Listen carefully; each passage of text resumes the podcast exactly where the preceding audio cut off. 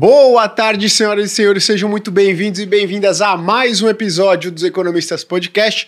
Episódio de número 100, cara. Especial demais esse Fico até episódio. hein? emocionado, eu nunca imaginei que a gente poderia chegar até aqui. Mas a gente não pegou 100 episódios, né? a gente não pegou 100 certeza. episódios, verdade. 30 Só, episódios. só a melhor parte, né? Sim. É, sim, então tudo bem. É, exato. Pessoal, estamos aqui hoje com algo inédito, certo? É, sim, sim. Um episódio com duas mulheres aqui, que é a primeira vez que a gente consegue fazer isso aqui. Perfeito. Conseguiu, né? Então, perfeito. Então, hoje estamos recebendo duas mulheres que fazem a gestão de um fiagro, que a gestão é feita 100% por mulheres, certo? Que também é algo difícil de se encontrar no Sim. mercado. E detalhe, né, que vocês e falam de um assunto que vocês pedem muito, que é fiagro, né? A gente sempre é uma classe de ativos relativamente nova, então tem muita gente fazendo besteira. Então hoje a gente vai tirar todas as dúvidas das pessoas com relação a fiagros e CRAS, certo, meninas? Aí. Boa, então eu queria dar aqui um. Primeiro, sejam muito bem-vindas, obrigado pela sua presença, é um prazer ter vocês aqui com a gente. Estamos aqui com. A gente tem que ler, tá? O- a apresentação de vocês aqui, senão o pessoal fica bravo.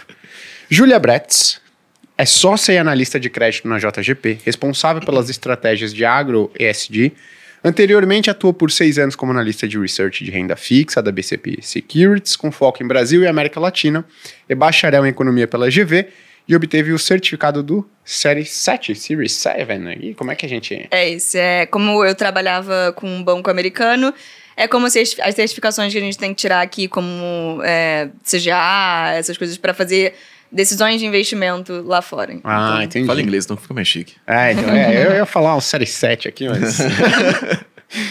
e Gabriela é o Jaik. Jaik. Eu ia falar Jaik, não, mas tudo bem.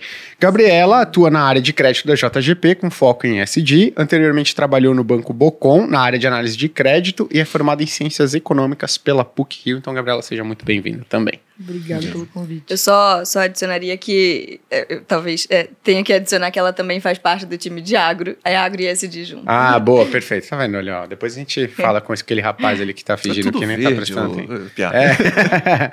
Boa, meninas, então eu já queria começar fazendo uma pergunta importante, né? Por que, o que, que você acha que aqui é pessoa física? Né? Então tem, tem a diferença. Vale a pena a pessoa investir em Fiagro ou em CRA diretamente? Pessoa física. Abrir lá o home broker, selecionar CRA, ou talvez para ela seja mais interessante investir em um Fiagro. É, eu, eu acho que. Primeiro, muito obrigada por receber a gente, é um prazer estar aqui. É, eu acho que quando você faz a escolha entre um ativo direto ou um fundo, seja uma ação ou um fundo de ações, ou seja, um CRA e um FIAGRO, é, você parte da mesma análise que é: eu tenho tempo disponível para olhar essa empresa no detalhe, entender como que essa empresa funciona, entender todos o, o balanço dessa empresa, ou eu vou confiar a uma gestão especializada que faz isso todo dia, diariamente, e que diversifica o meu dinheiro entre vários é, ativos diferentes para que eu possa ter uma, um, um conservadorismo maior. É, então eu acho que essa decisão é muito importante. E, e acredito que assim, os dois, os dois investimentos têm a isenção. Então você, isenção de imposto. Então você acaba tendo o benefício dos dois. É, se você tem o tempo disponível para analisar diversos CRAs de empresas diferentes, assim como a gente tem o dia inteiro, é, tudo bem, mas eu acredito que é que você deveria ter esse conservadorismo ao investir com um gestor que especializado, que tem toda uma equipe. É, a nossa equipe na JGP é, de crédito tem perto de 25 pessoas, além do nosso time, né, de de back-office, de risco, de jurídico. Então, são muitas coisas por trás de, de uma escolha de investimento que não é simplesmente vista ao olho nu. Perfeito. Então, toda essa equipe faz parte né, da, da análise.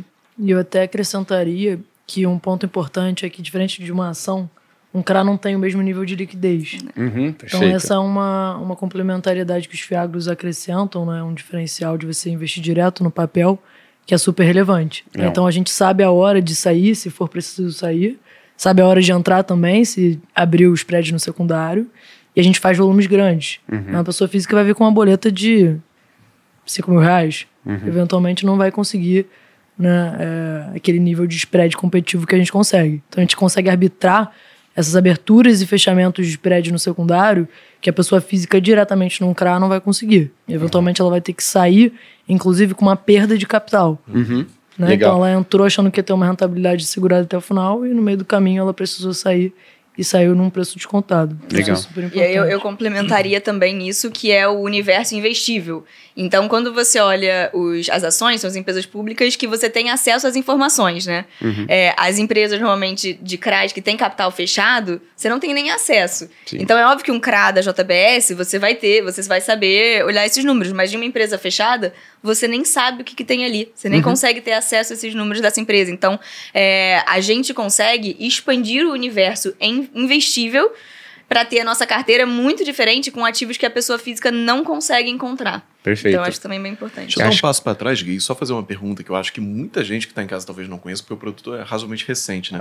Mas o que é um Fiagro? Perfeito. E o que é um CRA também, que eu imagino que É, perfeito, perfeito. Ah, você não sabe, pô. Ah, desculpa aí. Não, é, eu acho ótimo. A gente tem, desde 2021, a regulamentação da CVM para fundos de investimento da cadeia produtiva do agronegócio, que são os FIAGROS. Então, basicamente, eles são veículos de investimento para você ter acesso, é, seja através de investimentos em terras, ou investimentos dando empréstimos para as empresas, é, ou diretamente em participações. É, os FIAGROS mais comuns são esses que dão crédito às empresas que é onde a gente está tá inserido. É, um, um- um- tipo de empréstimo que você possa fazer para uma empresa é um CRA, um, um certificado de recebível do agronegócio. Basicamente, é, a empresa que emite um CRA tem a obrigação de te pagar no futuro. É, então, simplificando muito, é Uhum. um tipo de empréstimo. Hum, legal. É, e tem que ser lastreado em, em alguma coisa, a ver- em algum título relacionado ao agronegócio. Então, acho que isso, no geral, são essas duas, o Fiagro e o CRA. Legal. Não sei se ficou claro. Não, ficou. Acho que sabe um, ponto que a Gabriela trouxe aqui, que é interessante, que você falou o seguinte, pô, qual que é o fundo que vocês fazem a gestão lá no JGP? É o JG, a gente tem o JGPX11, que é um fundo listado na bolsa, e a gente tem o JGPT11, que é um CETIPado. Então, esses dois somam aí 400 milhões de patrimônio líquido. E é a mesma equipe que faz a gestão de Mesma ambos. equipe. Tá certo. Quantos ativos vocês têm na carteira do listado? A gente tem por volta de 25 ativos. 25 ativos. Então já vou até te trazer uma ideia aqui. Se você quiser montar uma carteira, de, e só tem CRA, Só são tem 25 CRAs. Se você quiser montar uma carteira tão diversificada quanto, você vai precisar de no mínimo mil reais é o PU inicial de um CRA? É, pode ser, sim. sim Pode ser? Vamos- vamos- vamos pode falar. ser um pequeno, sim. Então vamos é, falar. Tem PU que é 10. É. Então vamos falar que você precisa de mais ou menos 50, 70 mil reais para você ter o mesmo nível de pulverização que um fundo, que um Fiagro listado. E isso na sua parcela de CRAS. Cara, se você quiser ter, ah, eu quero ter 10% da minha carteira em CRAS, porra, você vai precisar ter no mínimo 700 mil para montar uma carteira tão diversificada, né, tão pulverizada, quanto se você fosse lá e investisse diretamente em um Fiagro. Além disso, tem algo que a Gabriela colocou aqui, eu sempre falo. Você comprou um cara na carteira, você casou. Você pegou a aliança, você foi lá na H-Stern, sei lá, na Louis Vuitton, né? Dependendo de quanto você vai investir. Selecionou um cara e colocou uma aliança no dedo dele. Você só vai se separar. Na, a separação é dolorosa, nesse caso. Por quê? Porque você vai ter um spread gigante. Se você quiser vender um CRA antes do vencimento, não acredita que a sua corretora vai chegar lá, seu assessor, sua assessora vai falar: não, tudo bem, pô. Acontece. Acontece, né? Não tem. Você pode vender antes do vencimento aqui, a gente vai te pagar um valor justo. Ó, tá tendo um ganho de capital, hein? Valorização aqui na curva. Pô, então toma aqui o valor justo. Esquece. Você comprou um ativo mega líquido para pessoa física. A única instituição que pode recomprar esse ativo de você é a sua corretora. E a sua corretora, apesar do slogan bonito, que ela quer democratizar os investimentos, ela quer gerar resultado. E aí ela vai vender, ele vai, ela vai comprar esse ativo de você por um valor abaixo do justo. Então, duas vantagens para mim de se investir em FII, em FII de papel e FIAGRO, no caso de CRA, é, são essas. Você pulveriza com pouco dinheiro. Quanto que é a cota do, do fundo listado? de 100 você? reais. 100 reais. Você compra, pulveriza a sua exposição em crédito e mantém a liquidez. Porque se a pessoa quiser vender esse Fiagro, em quanto tempo a- a- o dinheiro vai estar na conta dela? É, o tempo de. É, é como se você tivesse. É na bolsa, então assim. Dois dias. Dois dias, um dia. é. É. Dois dias o dinheiro está na sua conta. E a valor justo, certo? Porque quando a pessoa vai resgatar, tá lá a cota de mercado, tá lá a cota patrimonial, tu consegue ver qual que é o valor justo do seu dinheiro. Agora um ponto importante. Então, pô, legal. Acho que se eu quiser investir em Fiagro ou CRA, faz sentido. Mas, pô, Fiagro, eu vou perguntar pergunta honesta aqui, tá? Eu penso o seguinte, ó. E aí vocês vão ter que rebater esse argumento, hein? pô, Fiagro é uma classe relativamente nova. Né? Você acabou de comentar que 2021 e tal, né? Foi? Uhum. Correto? 2021. E eu sempre penso, pô, eu, Gui, vou entrar numa classe nova de ativos que teoricamente, aí vocês podem rebater depois todos os argumentos que eu coloquei. Não é testada pelo tempo, mas qual que é o potencial de retorno que eu tenho se as coisas andarem bem, ou o potencial de prejuízo que eu tenho se as coisas andarem mal. Uhum. E aí eu normalmente dou preferência por entrar em classes de ativos mais novas, que tem um potencial, tem essa simetria mais positiva. E quando eu olho para o Fiagro, eu vejo assim, cara, acho que na minha visão, e aí vocês podem rebater de novo, tem tanta coisa não testada e tantos problemas que as pessoas não passaram ainda que, poxa, será que não é melhor esperar esse mercado amadurecer antes de começar a entrar? O que, que vocês acham assim? Porque Ótima eu vejo, pergunta. pô, tem os problemas assim que eu vi esses dias, ó, um craque do. Acho que era até um, um fiagro do BTG. Ele tinha um, um craque, tinha um lastro em um terreno. No final das contas, o terreno ele já estava alienado e aí, pô, o BTG, que tem ali uma due diligence fortíssima, não pegou isso. Será que a gente não vai ter vários desses problemas ainda nesse segmento que, que as pessoas vão amadurecer? Esse segmento ainda não vai amadurecer? É. Posso começar? É, eu diria que, só dando o passo para trás, o porquê que o Fiagro existe. Uhum. É, é para complementar o, o que a gente tem de crédito para a cadeia do agronegócio dada pelo, pelo, pelo público. Então, é o privado também, é o mercado de capitais, é, fornecendo fonte de financiamento para o agronegócio. Isso é muito importante porque o agronegócio representa quase que um terço do PIB do país. É, então, a gente fala é, é um produto não testado de um setor muito testado. É, de um setor que tem um histórico assim gigantesco e, e representa uma parcela tão grande da economia que você não pode ficar de fora.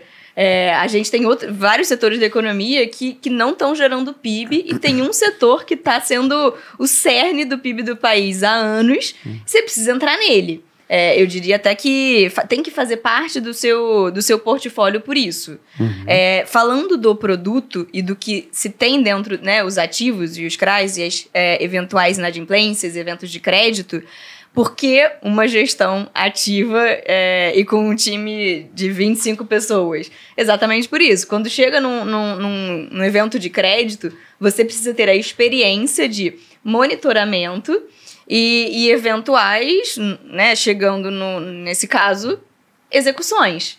É, no nosso caso, a gente tem uma equipe de crédito que trabalha junto já há 9, 10 anos.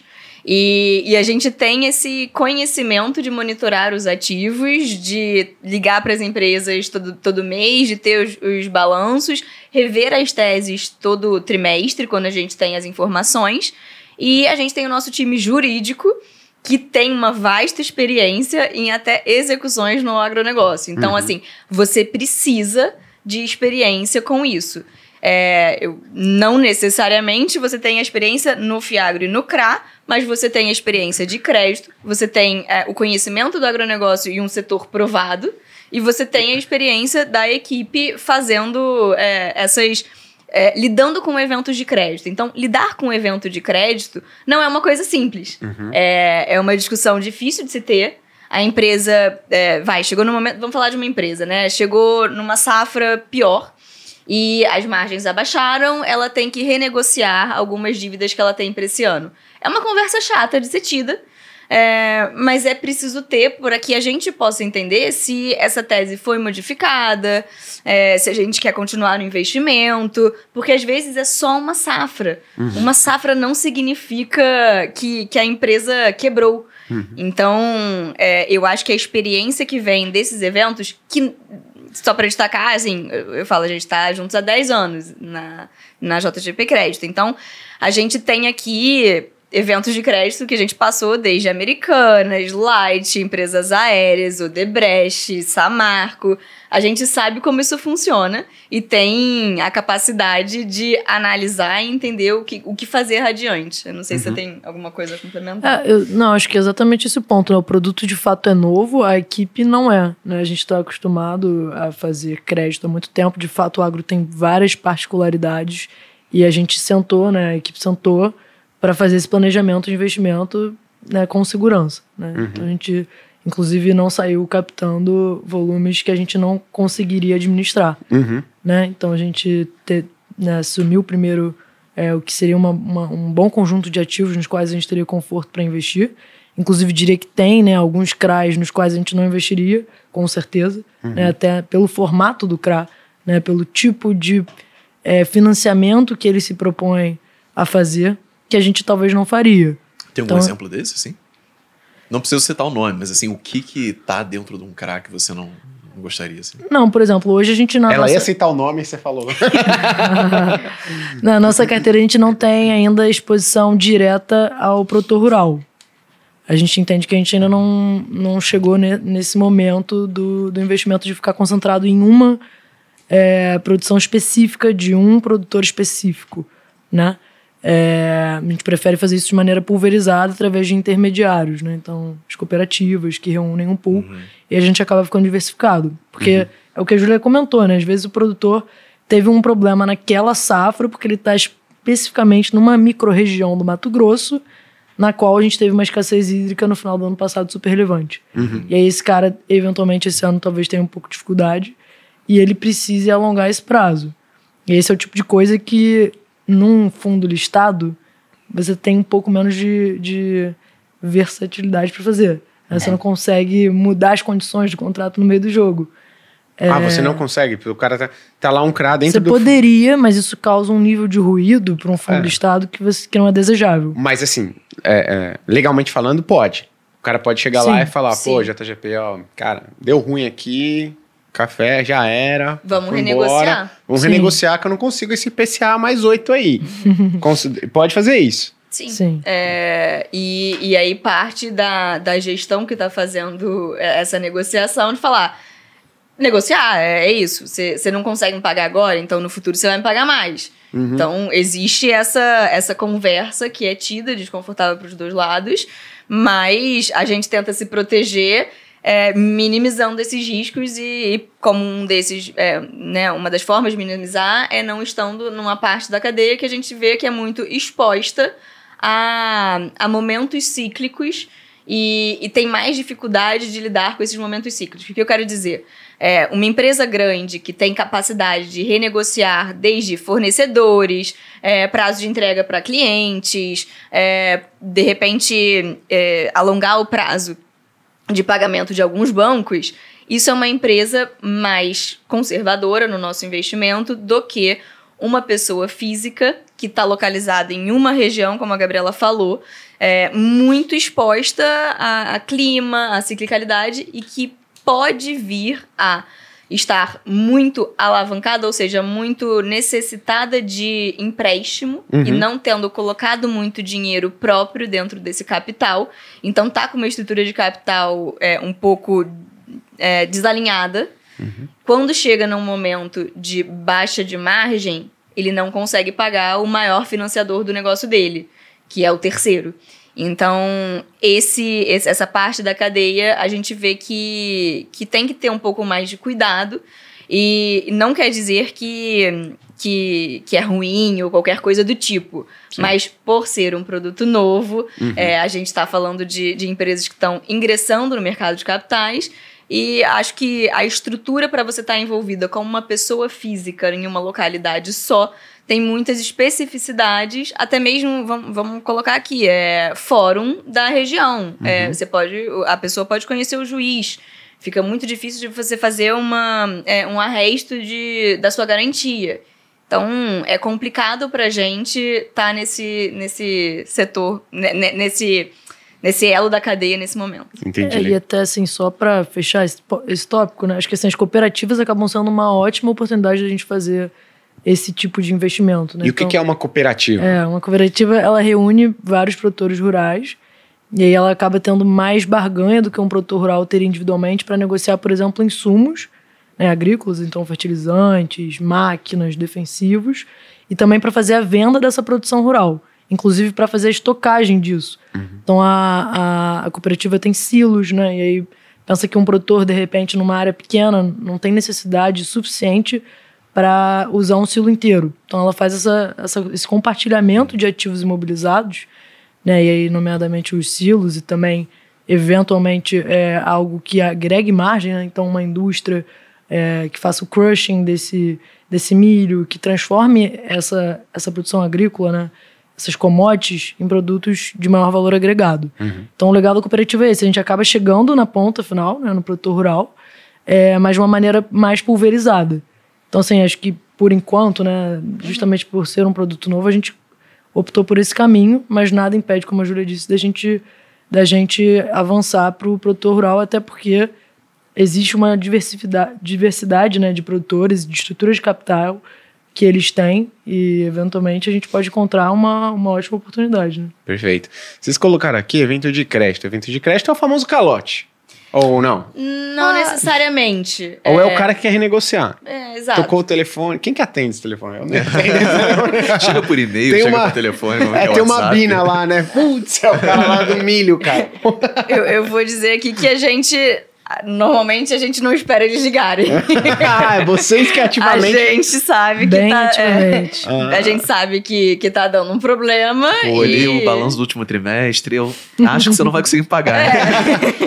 Então a gente ativamente toma esse lugar de investidor ativista pro crédito. É, a gente senta para falar, olha, que- como, como que a gente vai lidar com o seu próximo pagamento? Eu tô vendo aqui, eu, eu preciso que você me explique porque na minha conta não fecha. Então daí as conversas surgem e a gente antecipa qualquer evento de crédito. Legal. Eu acho que é mais ou menos assim. Boa, Deixa eu perfeito. tirar uma dúvida assim. Você falou que vocês têm 25 ativos dentro do fundo, né? Isso. Por que não 100? Vamos lá, tem questão de tamanho. Então, a gente começou o JGPX11 em novembro de 21 com 80 milhões de reais. É, como a Gabriela mencionou, a gente não tinha intenção de vir a mercado com um fundo muito grande, foi o quarto fiagro da indústria. É um produto muito grande sem ter os ativos que a gente tem a confiança de investir dentro. Então, é, a gente preferiu vir com, com um fundo pequeno. É, só para vocês terem uma noção, hoje em dia na JGP Crédito a gente tem 8 bi e meio sob gestão. Então é um, é um, um fundo pequeno pra gente, mas é aquele primeiro passo, é, né, o pezinho dentro d'água.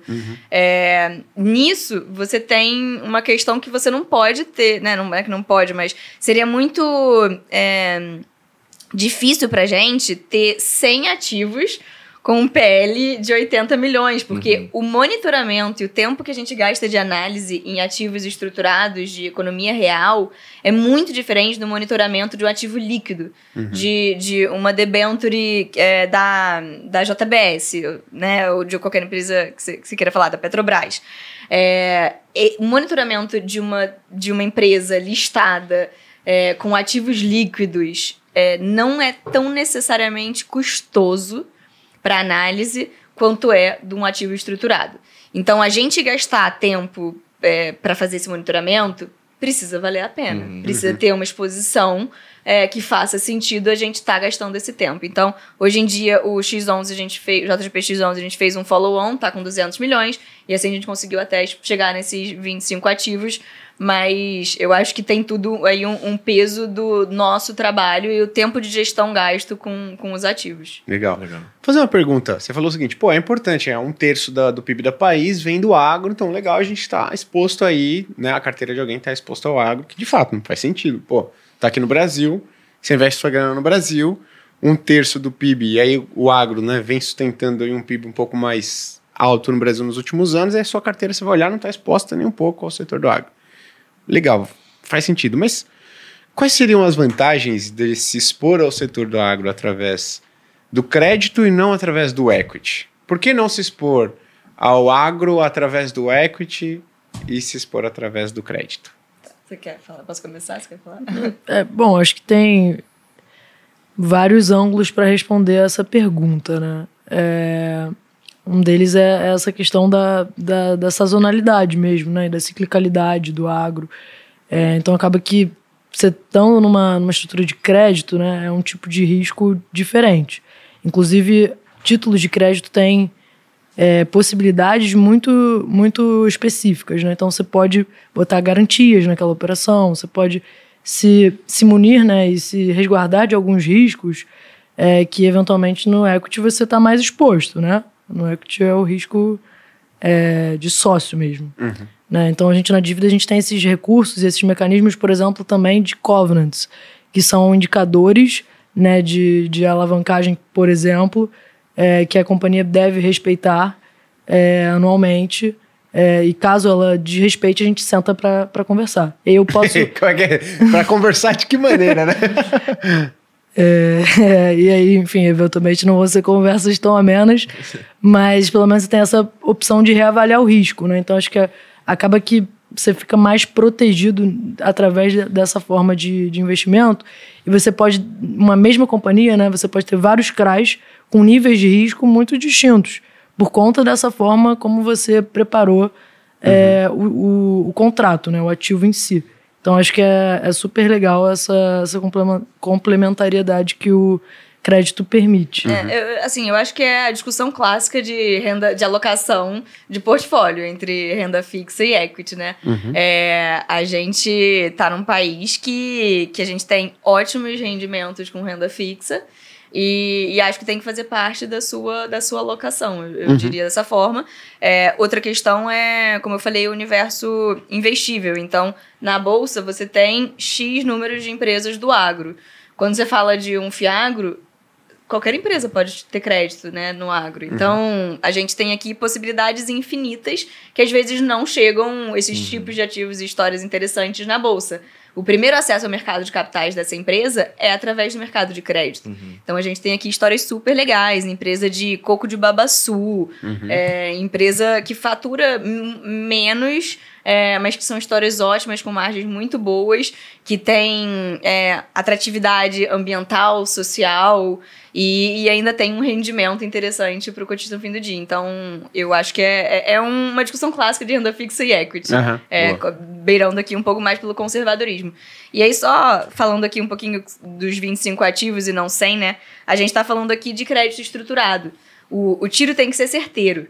Uhum. Então, quando você está falando de um crédito líquido, de um fundo que, que ele tem né, diversos ativos, você é, vai ali ficar mais é, overweight ou underweight um ativo. Uhum. O que uhum. significa? O índice ou a média da, da indústria, ela tá posicionada de uma forma e você vai estar tá mais posicionado ou menos posicionado que a indústria.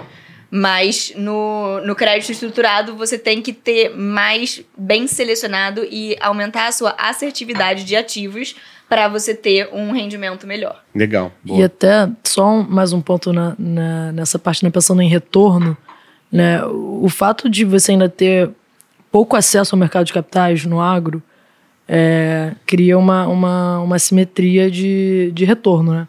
Porque as empresas desejam ter esse financiamento e ainda não tem uma oferta tão grande assim. Uhum. Os fiagros vieram justamente para aumentar essa oferta, né? Até então você tinha muito é, crédito rural subsidiado, de fato tem né, um, um, montante limitado e a gente vê cada vez mais essa limitação, e ao, alguns bancos mesmo no, no, bilateral, né, e eventualmente com linhas menos curtas, né, que não dão tanto prazo para o produtor, para a cooperativa, para esses diferentes players do, da cadeia do agronegócio.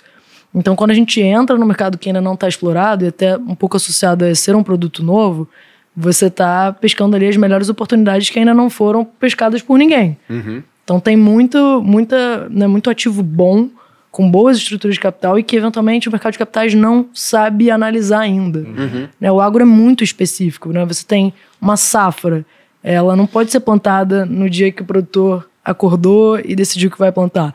Tem uma, né, tem uma janela climática dentro de um ano que permite aquele plantio ser feito no melhor momento para garantir uma produtividade razoável. Então, assim, são várias é, né, variáveis que, eventualmente, a, a, grande parte da Faria Lima e do Lebon ainda não tinham se debruçado para analisar. Uhum. Então, quem faz isso na frente acaba capturando essas oportunidades de rentabilidade que infelizmente não estão na bolsa, né? A gente sabe que não é uma representatividade tão grande assim de empresas do agronegócio na, na bolsa. Legal. Tem vários investidores aqui, vai até falar aqui, ó. O pessoal tá mandando pergunta, calma. A gente vai responder, mas tem uma aqui muito interessante. Tem o Lucas até mandou um super chat aqui, depois eu, a gente vê a pergunta dele, que é interessante também, mas lá mais pro meio do episódio, tá, Lucas? Mas segura aí que é uma pergunta muito boa, mas enfim. Não, então, aproveitando, chegou uma pergunta aqui que toca nesse assunto do dia a dia do agro, né? É, perguntaram o seguinte: quais as perspectivas da safra para 2024? Porque estão ouvindo muito, teve um problema climático e enfim, quebra de safra, o ninho rolando, tudo uhum. mais. Vocês têm percebido alguma coisa no dia a dia, assim, do, uh, dos produtores. É, eu sei que vocês não trabalham diretamente com eles, vocês falaram que trabalham cooperativo, mas vocês têm percebido alguma coisa que possa afetar, ou possa indicar, ou possa ser interessante para quem está em casa ouvir? É, eu acho que assim, só para esclarecer, a gente não trabalha com produtor diretamente, mas sim, a gente fala com vários. Indiretamente você é, fala todo dia. E, e, todas as empresas que a gente está lidando, lidam com eles, então a gente sempre ouve é, sobre isso. Você quer falar um pouquinho da, da perspectiva e o que, que foi os últimos anos? Claro. É, assim, 2020 e 2021 foram anos muito positivos para o produtor brasileiro. Né? A gente teve um alinhamento de preços altos e de produtividade muito boa.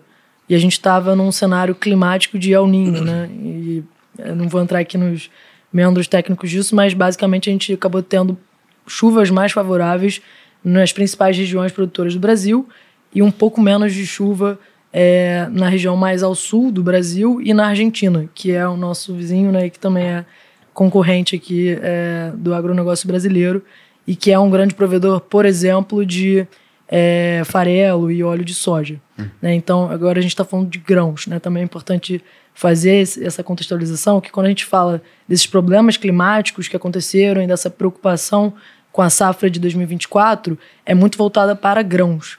Né? E grãos é só uma parte do agronegócio. É muito importante no Brasil, mas é uma parte. Então, só para deixar não claro. Não é só soja, não, hein, meu? A gente não quer só soja aí. para deixar claro que é disso que a gente está falando. É, então, 2020 e 2021 foram anos muito positivos. Então, a gente tem vários produtores que estão super capitalizados, tiveram safras excelentes e conseguiram né, fazer essa boa gestão de recursos e, e guardar né, reservas. É, e infelizmente a gente teve uma, uma virada de chave climática, que é uma coisa que o produtor está exposto, né, não tem jeito. É né, uma indústria a céu aberto, ele depende da chuva, depende das condições do solo para garantir uma produtividade. E num cenário de laninha, que foi o que a gente começou a ver ali no final do ano passado, a gente tem essa inversão. Então a gente teve um pouco mais de chuva ao sul do Brasil e também na Argentina, e um pouco de escassez em alguns estados mais do centro-oeste, Mato Piba, que são super relevantes, como Mato Grosso. É, então, o que a gente tem ouvido é, é um pouco dessa, dessa, dessa preocupação, né? De você ter uma, uma produtividade menor por ter chovido um pouco menos em determinadas partes da janela de plantio que são super relevantes. Né? É, então, essa é a preocupação do produtor. E aí, junto a isso, né, o que a gente teve foi o retorno da Argentina. Então, a Argentina voltou a entregar uma safra muito boa. Então, a safra da América do Sul, de maneira conjunta, ela acabou né, aumentando, ficando de lado.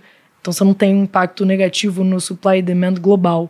E é importante ter isso em mente, né? A gente, quando está falando de commodity, a gente tem que pensar numa lógica de supply e demand global. Então, no Mato Grosso... Supply e demand, né? oferta, oferta e demanda. Perdão. Imagina, imagina. A gente está é... aqui para traduzir. Nosso trabalho é traduzindo tudo. É. oferta e demanda. Então, assim, às vezes a oferta no Mato Grosso se restringiu porque, eventualmente, naquela microrregião, você teve um problema climático. A expectativa daquele produtor daquela região talvez fosse de que isso fosse ter uma alta de preço. Né? Se tem menos produto, então meu preço sobe. Mas como ele está negociando, né, e, e a commodity está inserida, né, o Brasil é exportador, é um dos maiores exportadores né, de, de grãos do mundo, né, é, eles estão inseridos nessa dinâmica global, se o supply e demand, se a oferta e demanda global não estiver desbalanceada, é, esse preço não necessariamente vai subir. Então foi o que aconteceu esse ano. Né? A gente está vendo preços andando de lado, eventualmente até uma, uma ligeira queda, é, enquanto a produtividade em algumas regiões está é, um pouco menor. Uhum. Então essa é a preocupação que a gente tem com, com, com o agro esse ano, que tem saído bastante em notícia. E daí a gente traz para a nossa ótica. Né? Então, na nossa ótica, é você sempre fazer uma boa análise de crédito.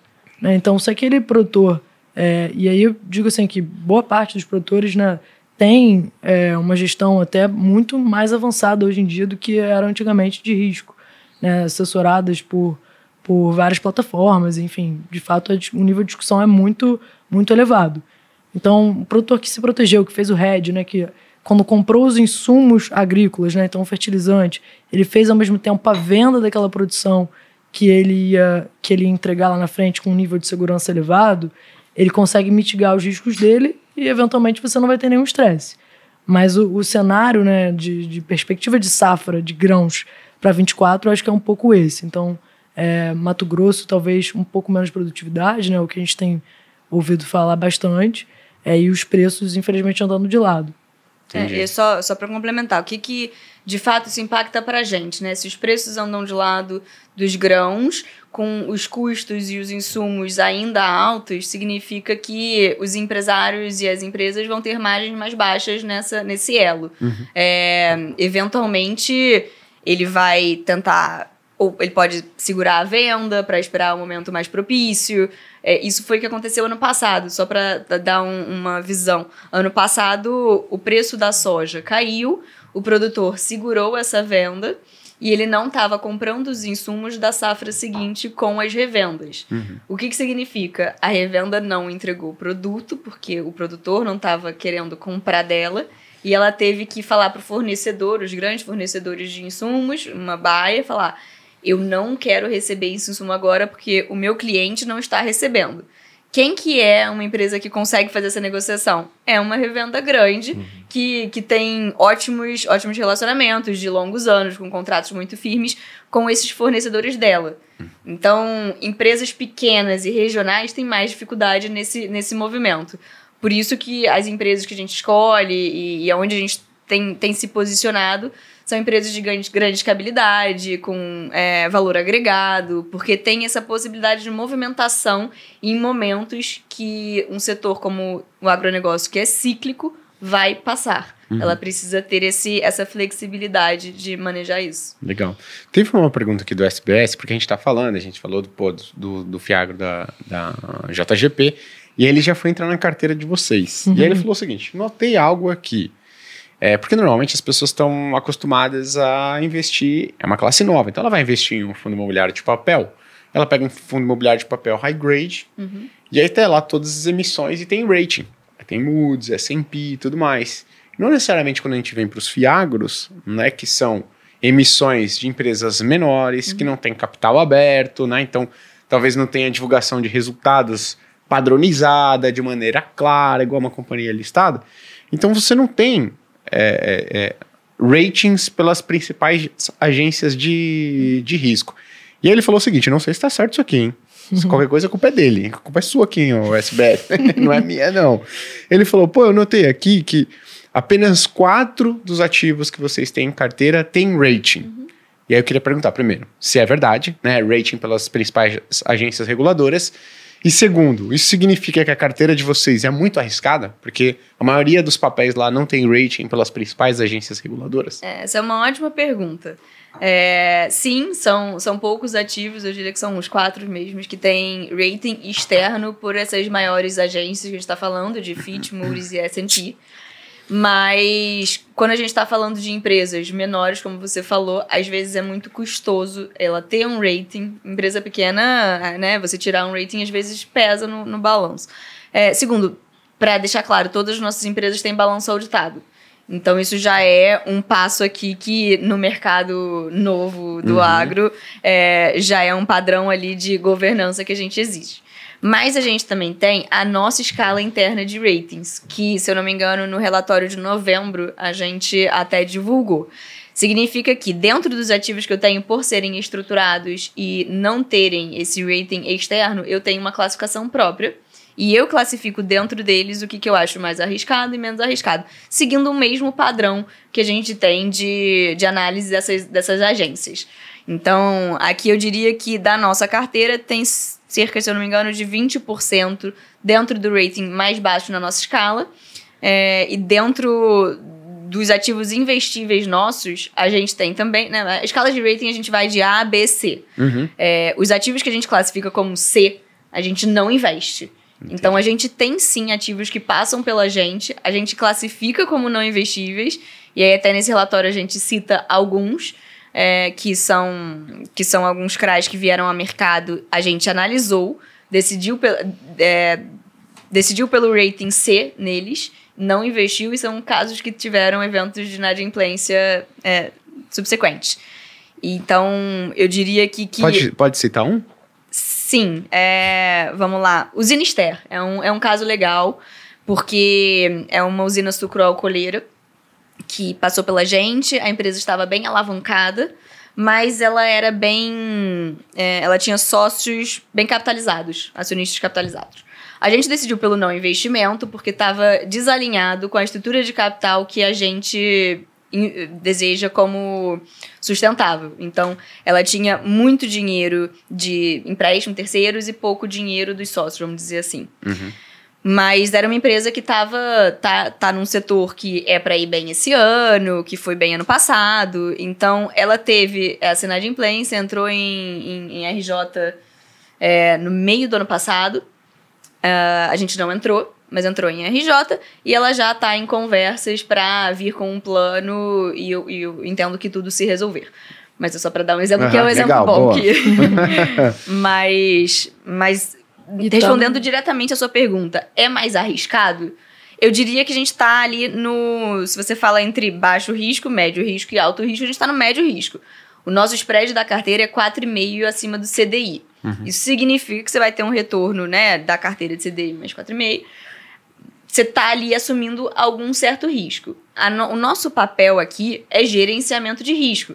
Os riscos que são conhecidos, eles devem ser explorados para gerarem retorno. É, lembrando sempre que a gente fala aqui de, de retorno, a gente tem que falar de retorno e risco ao mesmo tempo. Uhum. A gente assume mais risco para ter um pouco mais de retorno. A gente não passa do, do lugar que a gente vê como um retorno e risco é, que não faça sentido, muito risco né, para esse retorno igual. Então, a gente tem uma carteira ótima aqui, que a gente entende que esse retorno para esse risco é satisfatório. E aí, empresas que são classificadas no nosso, na nosso, nosso rate interno de C não estariam dentro disso. Legal, pô. Tem uma pergunta interessante, porque ontem saiu uma regulação do CMN e aí, ó, porque tá nas redes sociais é o seguinte: ah, tá o Lula aí querendo tributar a galera, meu, pelo amor de Deus, não aguento mais imposto. E aí, se for lá no, no site do Banco Central, quem assinou o negócio foi o Roberto Campos Neto. Então, cuidado, hein? E aí, qual que é o ponto? Parece que vai ficar mais difícil emitir CRI e CRA agora. Você tem algumas obrigações né, é, diferentes, adicionais, que antes você não tinha. Então, eu queria perguntar para vocês. Primeiro, que, que essa regulação aí ela mudou? Vai ficar mais difícil emitir CRA, né, que é o objeto aqui específico de vocês, e isso tende a impactar o preço dos ativos que já estão na carteira hoje, embora né, todas essas novas exigências e tudo mais só vão impactar os ativos emitidos daqui para frente? Uhum. O que, que vocês acham? O que, que mudou? Qual que é a percepção de vocês? Embora vocês tiveram pouco tempo, né? O negócio saiu ontem. Mas é, é uma ótima pergunta, porque a gente está debatendo desde 6 horas da tarde de ontem quando saiu. Uhum. É, eu vou dizer assim: o, os ativos isentos, eles são feitos para darem oportunidade e, e acesso de mercado de capitais a empresas desses setores específicos. O que uhum. eu quero dizer? Empresas que realmente são do agronegócio, do setor imobiliário, nada mudou, porque uhum. elas são desses setores. Agora, tem as derivadas. É, quando a gente fala que o agronegócio é um terço do PIB, a gente está falando desde a colheita, está falando desde o maquinário para a colheita, a colheita do grão, a transformação do grão, o suco de laranja na sua mesa e a logística para isso. Uhum. É, o que, que é lastro permitido para o agronegócio? É, então, isso que é um pouco esse debate, mas no nosso entendimento, as empresas de capital fechado, que são as que normalmente estão no nosso portfólio e que são envolvidas com mais dois terços do faturamento com atividades do agronegócio, não vão ter, é, não vão ser prejudiciadas com isso, vão continuar com o acesso que elas têm.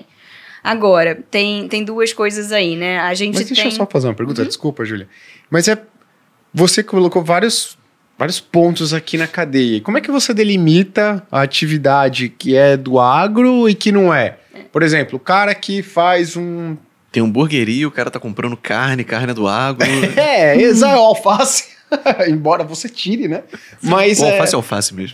questão. qual que é o, o- essa linha aí que delimita o que tá dentro do setor do agronegócio e o que que não tá? É exatamente isso que está sendo debatido. Ah. É, por quê? Você. Só porque você compra um insumo, você compra o grão, você está inserido na cadeia. Uhum. É, de fato, quando você fala dos, dos 26% do PIB, você fala de tudo isso que eu falei. É, agora, se você fala de agropecuária, é muito menos do que isso. Se você fala de é, setor agrícola, também é menos do que isso. É, hoje em dia, quando a gente fala do agronegócio, são todas essas, todas essas vertentes. E aí, o que a gente entende que, que essa resolução é, vem a dificultar o acesso são empresas que são, eu diria que secundárias na cadeia do agronegócio, mas que acabam tendo algum envolvimento de compra de, de produto e conseguem ter esse lastro para emitir um CRA. Uhum. Por que, que o CRA é bom? Por que, que, por que, que a gente está falando né, que Fiagro é bom? Como eu falei no início, assim, a matriz de financiamento está mudando e a Gabriela falou. Hoje em dia, o setor público, os bancos, o crédito rural, o crédito rural é responsável por 85% do financiamento do agronegócio. O crédito privado, o mercado de capitais, são, é 15%. É, a gente precisa ter demanda para investimentos em agronegócio e o CRA é um, um ótimo produto para isso, o Fiagro é um ótimo produto para isso, pela isenção de imposto de renda. Ativos isentos, assim, eles devem ser utilizados para a sua finalidade, que é, é, investir nesses setores que precisam de, de mais investimentos. A gente está falando Uhum. aqui de setores que são muito importantes para o PIB. Então, eu, eu vejo como um resultado líquido aqui positivo para os fiagros, porque, e aí eu vou chegar no seu ponto de preços, né? É, tá tendo uma corrida para os ativos isentos que ainda existem é, e são investíveis para as pessoas, e os mais high grades, os mais é, conservadores, principalmente. Esses ativos que estão tendo uma corrida para eles, porque você tem agora uma tributação em fundos exclusivos, é, você talvez tenha menos distribuição de produtos isentos de empresas de capital aberto junto com essa resolução. Então, é, instituições financeiras que conseguiam ter um lastro para emitir um ativo isento Uhum. e você não conseguia ligar diretamente isso com o agronegócio. É, então, vão ter menos ativos. E esses ativos, é, no geral, podem ter os seus preços é, sendo modificados e spreads mais baixos pela demanda que está tendo por eles. Os fiagros, eles investem dentro da cadeia do, agronegócio com a isenção, então vai continuar com essa demanda. O que, que eu acho que muda pra gente? Originação de ativo.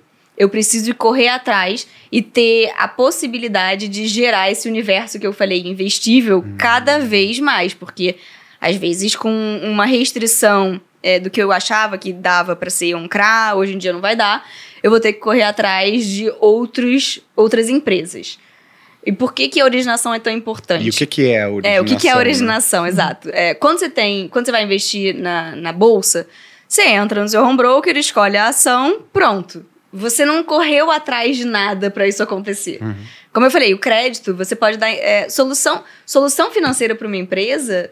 Todo empresário, pequeno microempresário, pequenas e médias empresas do país vão atrás de soluções para crescer, para gerenciar capital de giro, para lidar com um ano que está mais difícil, para fazer novos investimentos, contratar gente. Todas as empresas vão atrás desses investimentos. E a primeira porta é o crédito. Então a gente vai atrás desses ativos e a gente origina. A gente observa quais são as empresas interessantes dentro desse setor. E a gente, hoje, hoje em dia, desde o ano passado, a gente tem um braço na JGP, que é a JGP Financial Advisory, que serve como esse braço de soluções financeiras para as empresas. O que significa? Eles vão atrás delas e vão entender as necessidades de capital dela para o, o futuro e se a gente consegue dar alguma solução. Muitas vezes essa solução é o primeiro crédito da empresa. Legal. Então, a originação, eu acho que vai se- ser muito modificada com essa resolução. E empresas que têm é, todas as portas abertas para originações, então as- é, tem parcerias, tem é, originação proprietária, é, todas essas formas de ter ativos novos na sua carteira que a pessoa física não vai conseguir ter acesso sozinha. Uhum. Isso é o mais importante nesse momento. Legal. Legal. Você fez uma pergunta. Você falou um negócio legal, e aí eu peguei aqui. Pô, então tinha, tem emissão hoje que, teoricamente, o cara tá lá, 1% da receita, 5% da receita da empresa vem lá do, do setor do agronegócio e ele consegue se financiar com benefício fiscal que, teoricamente, não foi criado para ele. E esse negócio está mudando. Mas aí eu pergunto, vocês analisavam esses papéis ou por base da filosofia de vocês é um fiagro, tem que minimamente está financiando aqui uma operação de uma empresa que está mais inserida no setor do agronegócio e não estou aqui, sei lá, só pela taxa de rentabilidade ou, cara, não, é um, é um CRA, não interessa isso, se ela conseguir, isso aí não é meu papel, é, verificar se ela poderia ou não emitir um CRA, não é meu papel, já que tem um CRA, vou analisar o risco de crédito dela, se for bom, vou investir, se não, é o rating C lá de credo e não coloco. É, a gente sim já analisou empresas que existia um, uma dúvida se estavam ou não inseridas.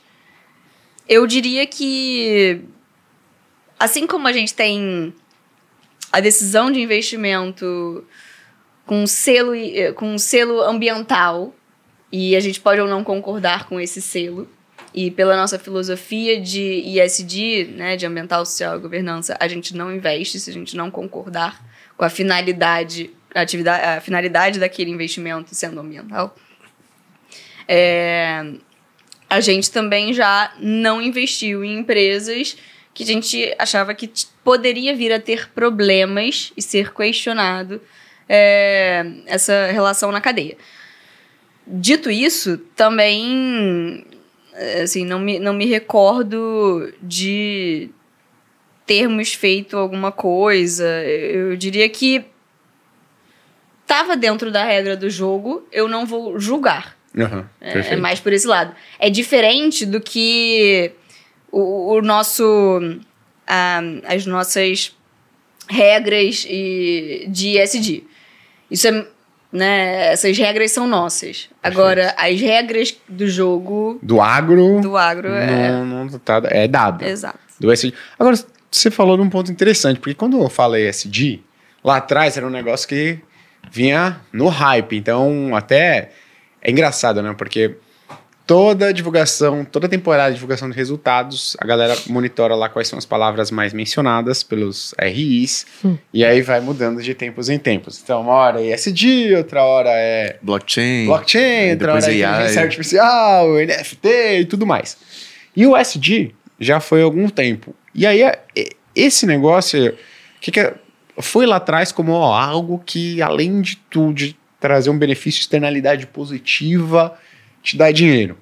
E a gente viu alguns gestores derrapando muito, no sentido de, cara, eu faço investimentos responsáveis aqui que tem externalidades positivas, só que no final das contas não estavam dando dinheiro. Uhum. Assim, passaram anos assim, perdendo do CDI de maneira assim, muito relevante. Então, aí eu queria fazer uma, essa provocação para vocês. É, é possível investir em ativos ISD sem deixar dinheiro na mesa? Com certeza absoluta.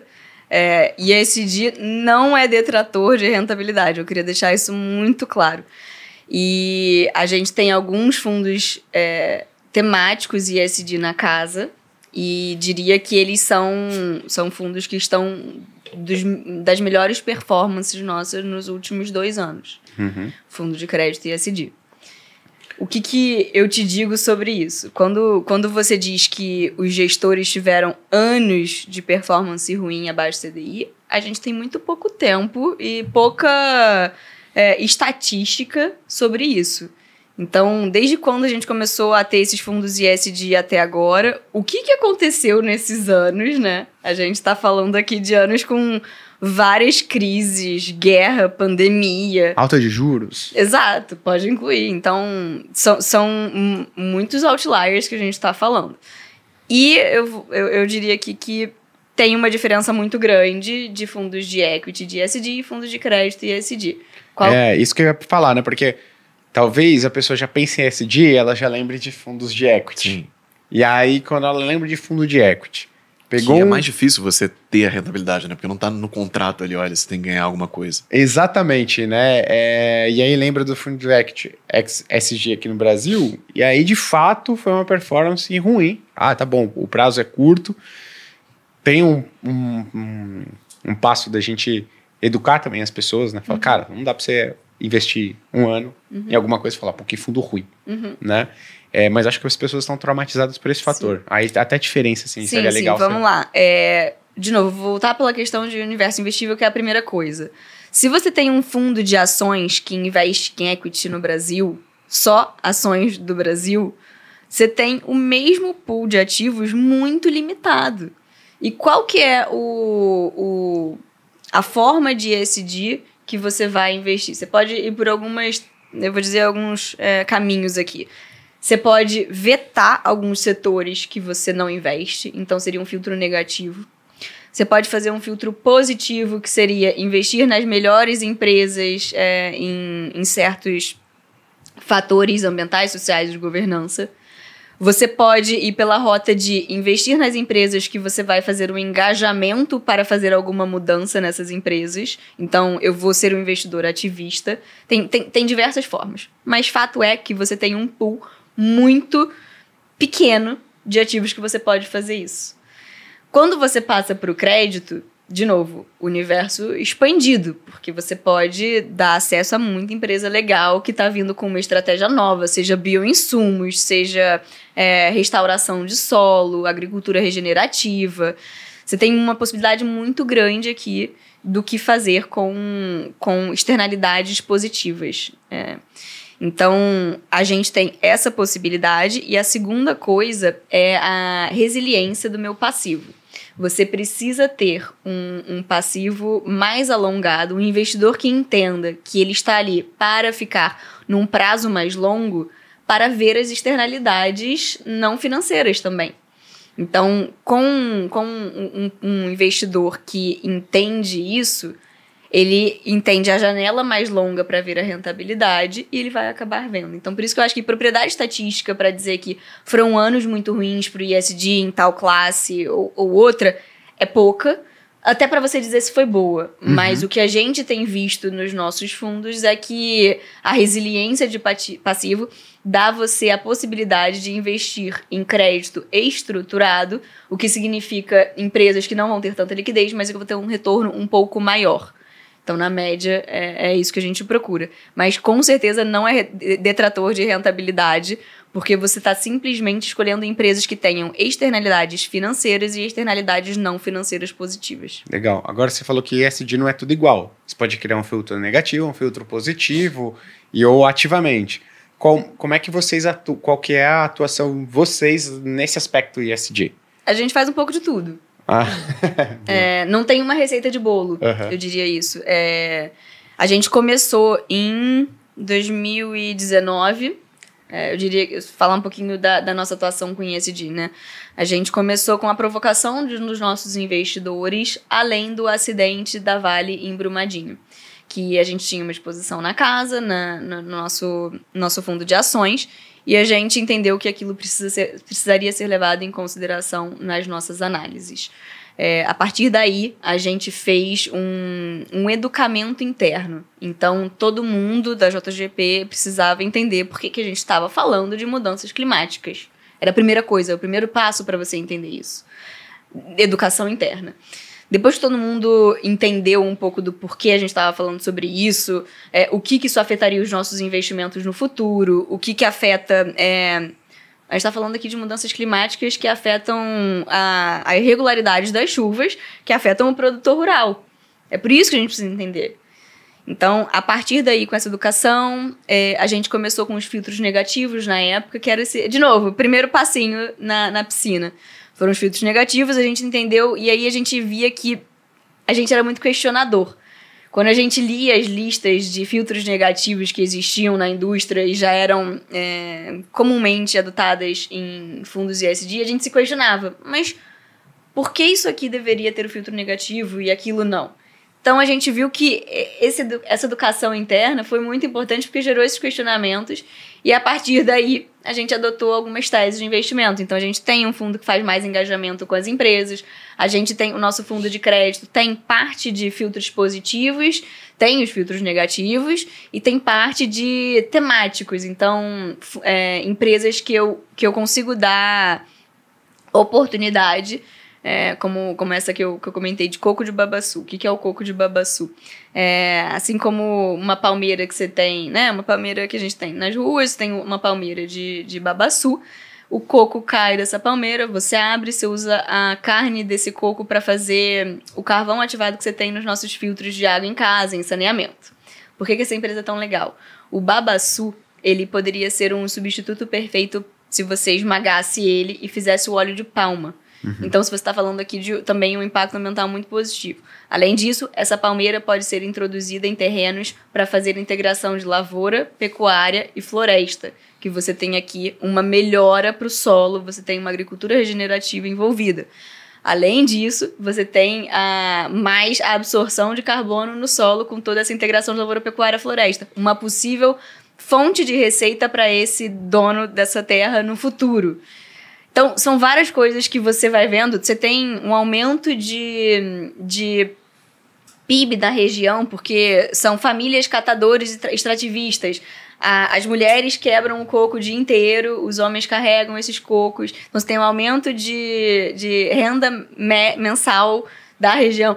São todos esses fatores que a gente procura para dizer Sim. esse investimento é temático e SD. Hum, legal. Então, é, não uhum. é uma receita de bolo, é muito seria muito simplista para mim dizer para você que a gente segue um caminho só. Entendi. E aí nesse sentido a gente até anunciou tem duas semanas uma parceria com com BB Asset, a gente tem aqui a JGP e, e o BB juntos para uma nova gestora ISD é, que foi anunciada recentemente. Legal, exatamente legal. porque a gente se envolveu tanto nesse tema e achou tantos ativos legais e viu tanta rentabilidade que, que a gente resolveu é, se envolver ainda mais. Legal. Então, para você que fala assim, ah, não, pô, não, não quero saber de, de SD, eu quero ganhar dinheiro, mas pode investir porque não é algo detrator, certo? Não, é, e, e podem, né, fiquem sintam-se à vontade de observar os nossos fundos. É, a gente tem esses limitadores é, que não são detratores. Eu, eu diria que eles são só é, oportunidades novas que a gente não encontrava antes. Legal. Legal. Abriu muito o nosso universo, né? A gente acabou tendo contato com empresas que talvez a gente não teria tido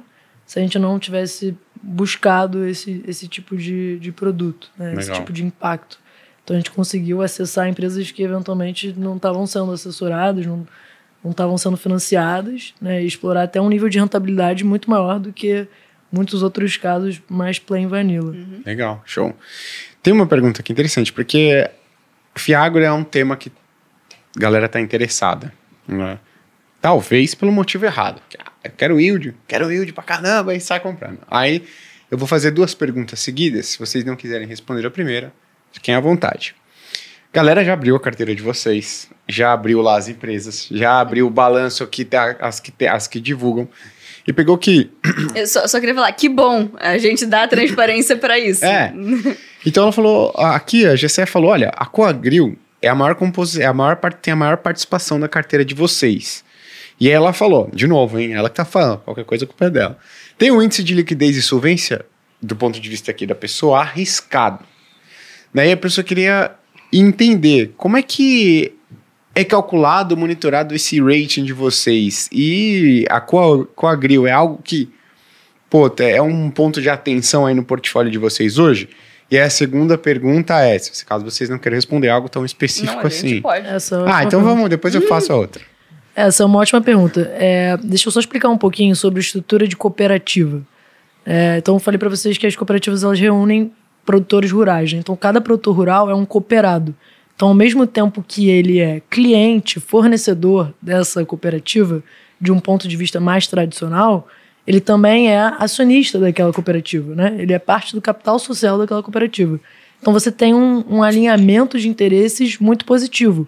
Inclusive as cooperativas elas não são, não, né, não têm o objetivo de, de lucrar, né? Porque elas estão vendendo e comprando dos próprios cooperados. Então elas não vão fazer margem em cima daquele produtor.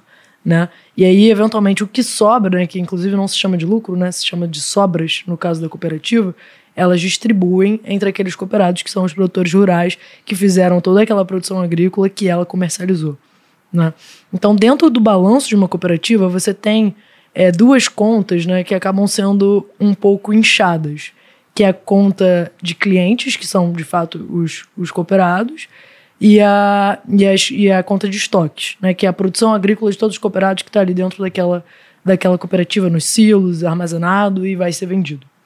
Então, isso tudo, em tese, é, deveria virar caixa, né? Porque você vai pegar esse grão, você vai vender, esse grão já está dentro de casa, né? Já está no seu silo, na, na sede da cooperativa, é, e ela está esperando o momento de vender. Então, o produtor dá aquela ordem de venda e ela executar essa venda. Então, um indicador, inclusive, que é específico de análise de crédito de cooperativa é a dívida estrutural, na qual a gente tira da dívida líquida essas contas e que eventualmente vão bagunçar um pouquinho esses indicadores, por exemplo, de, de liquidez, que, que acho uhum. que foi a pergunta que foi feita.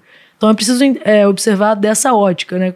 O nível de risco ele não é mensurado da mesma forma que uma companhia tradicional.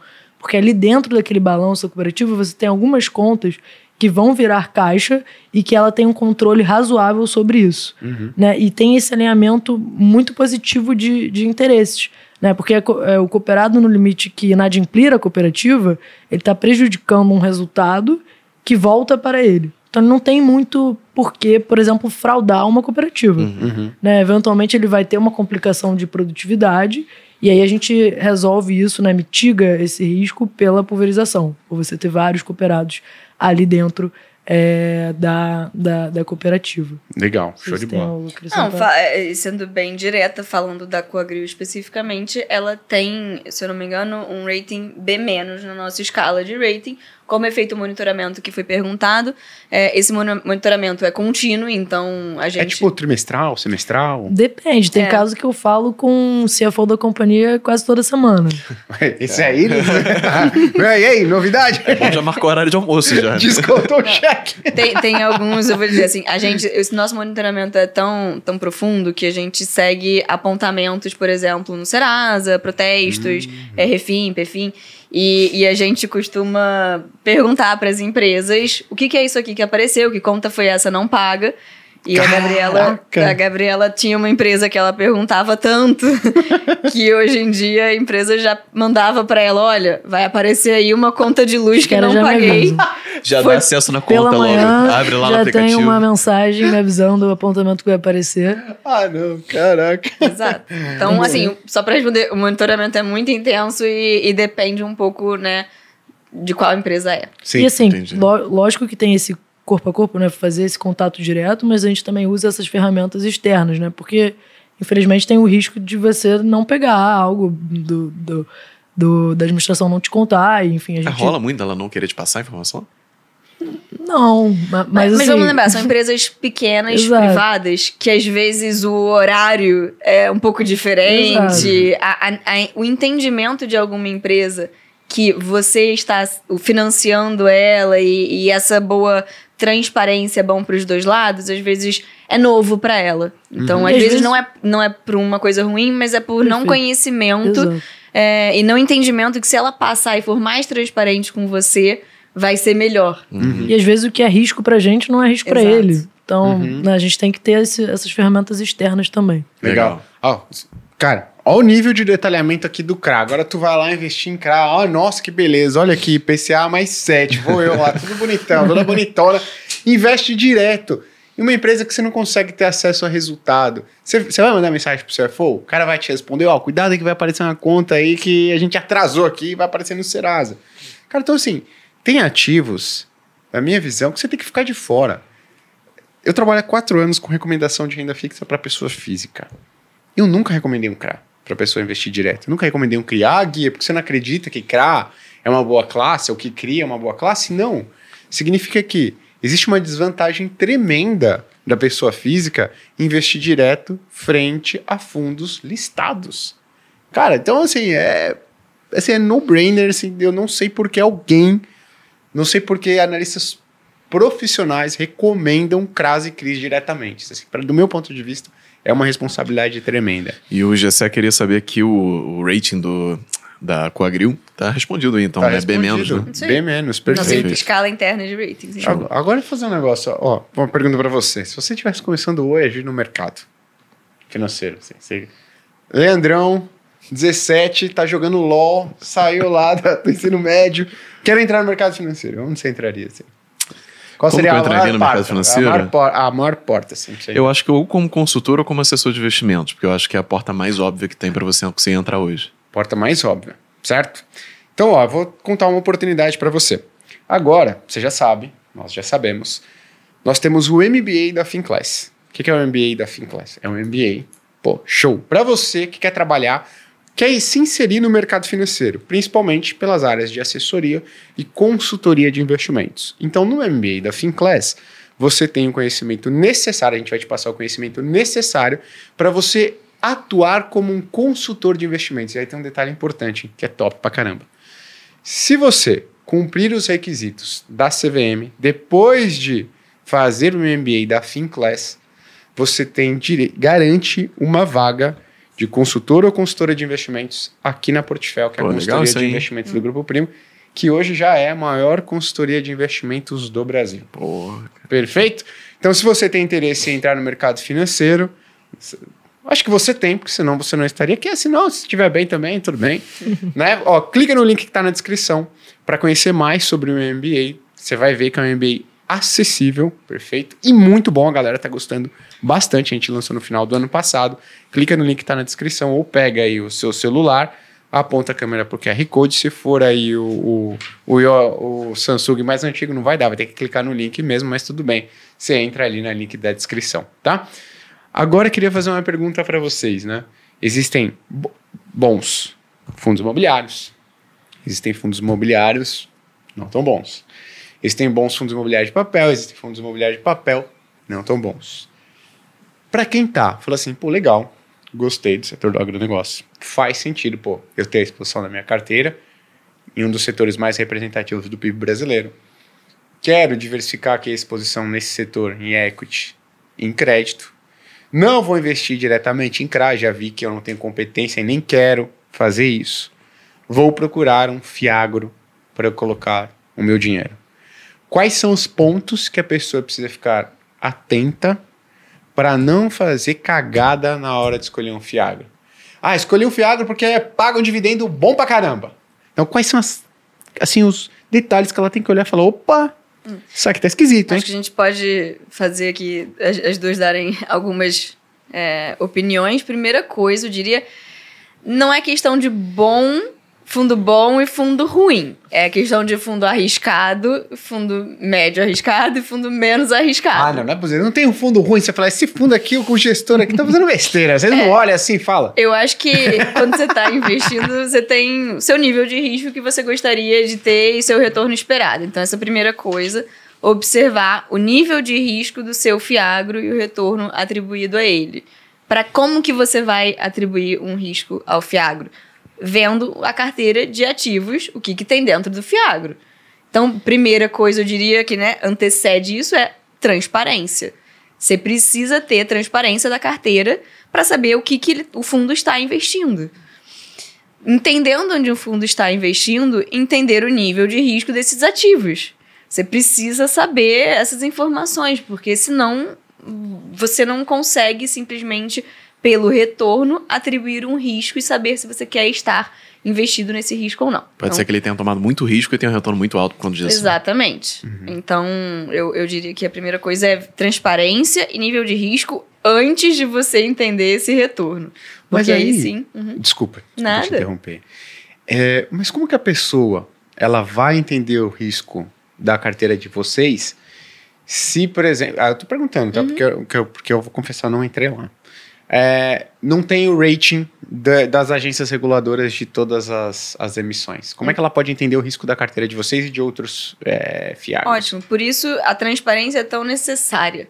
Eu preciso te dar as informações suficientes que você entenda se aquilo é arriscado ou não. Então, seja algumas métricas financeiras, seja eu te explicar é, como essa empresa surgiu, o histórico dela, eu te dizer quais são as garantias no contrato, as obrigações contratuais que ela fez comigo, o que, que ela tem que cumprir ao longo dos anos. Então, são diversos fatores e, como eu falei, a gente divulgou o nosso rating interno recentemente. É, mostrando num, num, gráfico de pizza o quanto que a gente tem alocado em cada um desses, é, desses níveis. Uhum. O que, que, você contribuiria? É, eu acho que assim, é, de fato, tem uma, uma parte também de você assumir um, um risco-retorno que a gente já falou aqui antes, né, que, que é adequado. Então, muitas vezes a gente, a gente vê um investidor procurando só yield, né? Até vocês uhum. mesmos falaram. É, não tem almoço grátis, né? Geralmente, quando você tem uma carteira com um nível de yield muito alto, assume-se que tem um, um, risco mais alto naquela carteira. Então, para essa sua pergunta, né, do, do, de como eu vou saber qual o risco dessa carteira, provavelmente os ativos que pagam mais caro, né, que pagam taxas mais altas, têm um nível de risco um pouco mais alto. E aí é o nosso dever achar oportunidade, né, achar ativos que têm um risco não tão alto assim e que eventualmente no secundário abriram um pouco a taxa. Então, acho que essa é uma, uma das coisas. E aí, para você escolher um bom fiagro, acho que você tem que saber as pessoas que estão administrando. Então, assim, no, no fundo, o, o que a gente entrega de diferencial é, é o serviço de análise que a gente presta e de monitoramento desses ativos e de né, essa gestão ativa no secundário. Então, assim, a JGP é uma casa muito tradicional em crédito. Né? Então, acho que a primeira coisa que, que a pessoa física tem que fazer quando ela vai escolher um FIAG para investir é fazer essa diligência da, da no equipe. fundo, né, na é, gestão. A, a, equipe é muito importante, né? Uhum. A gente está aqui falando. A, a JGP tem, fez 25 anos ano passado. É, a gente está falando de pessoas que estão juntos há muito tempo, que têm é, uma equipe de macro muito forte que dá uh, insumos para gente quando a gente está falando de vários setores. A gente tem uma equipe de risco também que ajuda muito a gente a calibrar esses ativos. Então, analisar a capacidade de gestão e da equipe.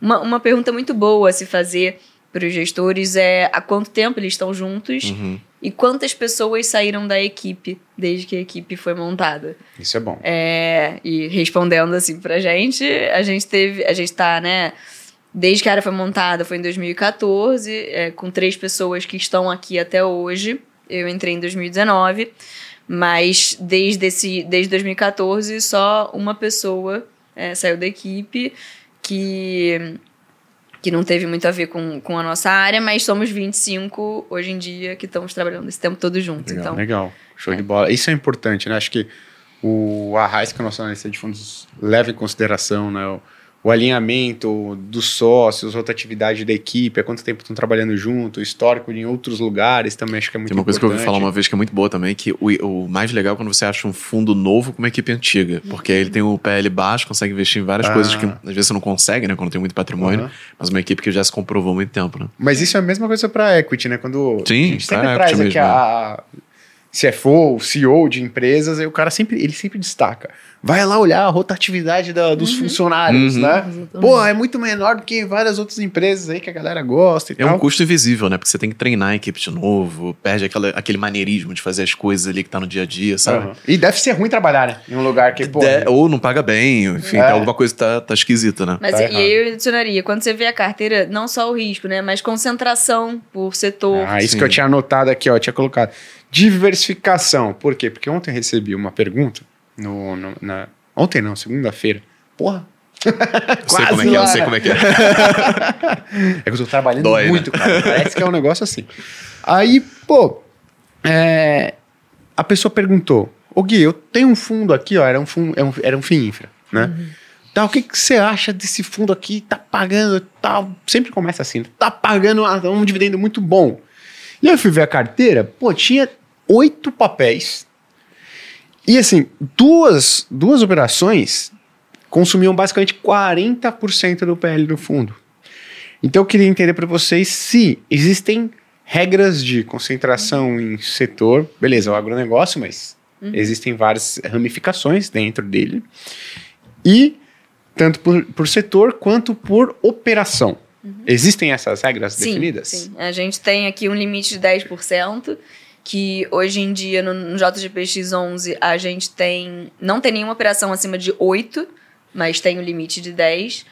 É, e a segunda coisa é sobre o setor. a gente não tem a regra por setor, porque como a gente tem um, um, um, o agronegócio que é, em anos certos setores podem ser muito beneficiados uhum. e os outros não, a gente não quis estipular é, essas limitações porque podem ser beneficiais para a gente em algum ano é, em algum momento específico. Mas tem a limitação de 10% por, por ativo. E Legal. até, assim, acho que uma coisa importante do agro é você ter essa diversificação também geográfica, né? Uhum. Você está com uma carteira 100% hum. concentrada em um estado, né, num, num país como o Brasil, é, eventualmente não é Sim. estratégia. Então a gente sempre toma muito esse cuidado, inclusive a gente acho que divulgava um mapa, né? Uhum ah, o mapa dos CRAs, então, né? É, legal, é, né? Isso é legal pra caramba. A gente divulgava, eu até, né? Vou explicar por que a gente não tem mais. Porque existe um, existe um certo debate sobre aonde eu estou colocando que essa, essa, eu estou falando da receita que é gerada nesse estado, ou eu estou falando que a empresa vende para esse estado, é. ou que a empresa só está localizada uhum. nesse estado. Igual o SMS. Não é, e aí às vezes a empresa tem mais de uns, coloca logozinho onde ali. Exato. Então é, criou-se certo, uma certa é, confusão de, divulgar, de né? divulgação. Mas é uma coisa que a gente mas pensa. É, mas a gente sempre leva em consideração, a gente tem nas nossas análises é onde as empresas estão, onde elas estão produzindo e para onde elas vendem. Aham, não, show de bola. E aí uma coisa que a gente fala muito aqui, né, que em equity principalmente, tem um ponto que você está diversificando, tem um ponto que você está pulverizando. E aí você começa a abdicar de retorno, mas não reduz tanto assim o risco que você tem ali.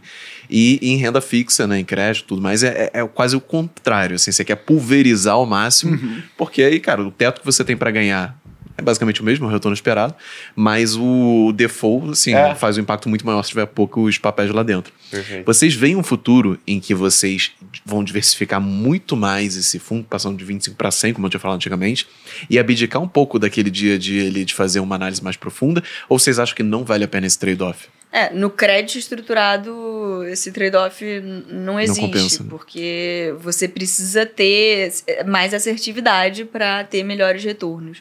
No crédito estruturado é muito diferente do crédito líquido, uhum. que a gente uhum. tem fundos assim na nossa, no nosso, é, na JGP Crédito, mas quando você está falando de seja agro, seja ISD, seja special situations, você tem que ser mais certeiro. É, então, a gente não tem essa intenção. Pode ser que a gente tenha 100 ativos quando a gente tem uma carteira muito grande. Uhum. Então, né, com, pela concentração. Mas não é intenção pulverizar. Tem chance desse é. mercado se tornar líquido? Não sei como funciona bem isso. Olha, é, é tudo uma, uma, um aprofundamento é, do mercado. Então, assim como o crédito 10 anos atrás, né, quase ninguém fazia. Hoje em dia, o mercado secundário já está muito mais profundo. Então, sim, é, à medida que você tem mais ativos, pessoas conhecendo mais esse setor, os produtos, você vai tendo mais liquidez. É, acho que a liquidez aumentou bastante, né? Inclusive desde quando a gente começou os fiagos. E só voltando um pouco nesse ponto da pulverização, né? É, é o que a Júlia comentou, mas, por exemplo, o ativo da Coagril, ela nos dá uma, uma exposição mais pulverizada. Uhum. Né? Então, assim. Indiretamente, tá, né? Indiretamente, exato. E até, isso é um pouco mais técnico, mas muitos dos CRAs, eles têm lastros pulverizados. Uhum. Né? Então, de fato, você tem várias CPRs de vários produtores dentro daquele CRA empacotado. Então, não é porque a gente, a gente não precisa necessariamente fazer uma carteira com com vários CRAs que representem 1% uhum. da carteira para ter um nível de pulverização. Né? E aí a gente faz isso com, esses, com essas diferentes é, empresas agregadoras, né? inclusive as revendas agrícolas têm um pouco dessa pegada. Uhum. É, e aí a gente consegue também fazer essa diversificação geográfica. Uhum. Legal. Agora uma pergunta interessante que já tinham feito aqui, eu até esqueci o nome da pessoa.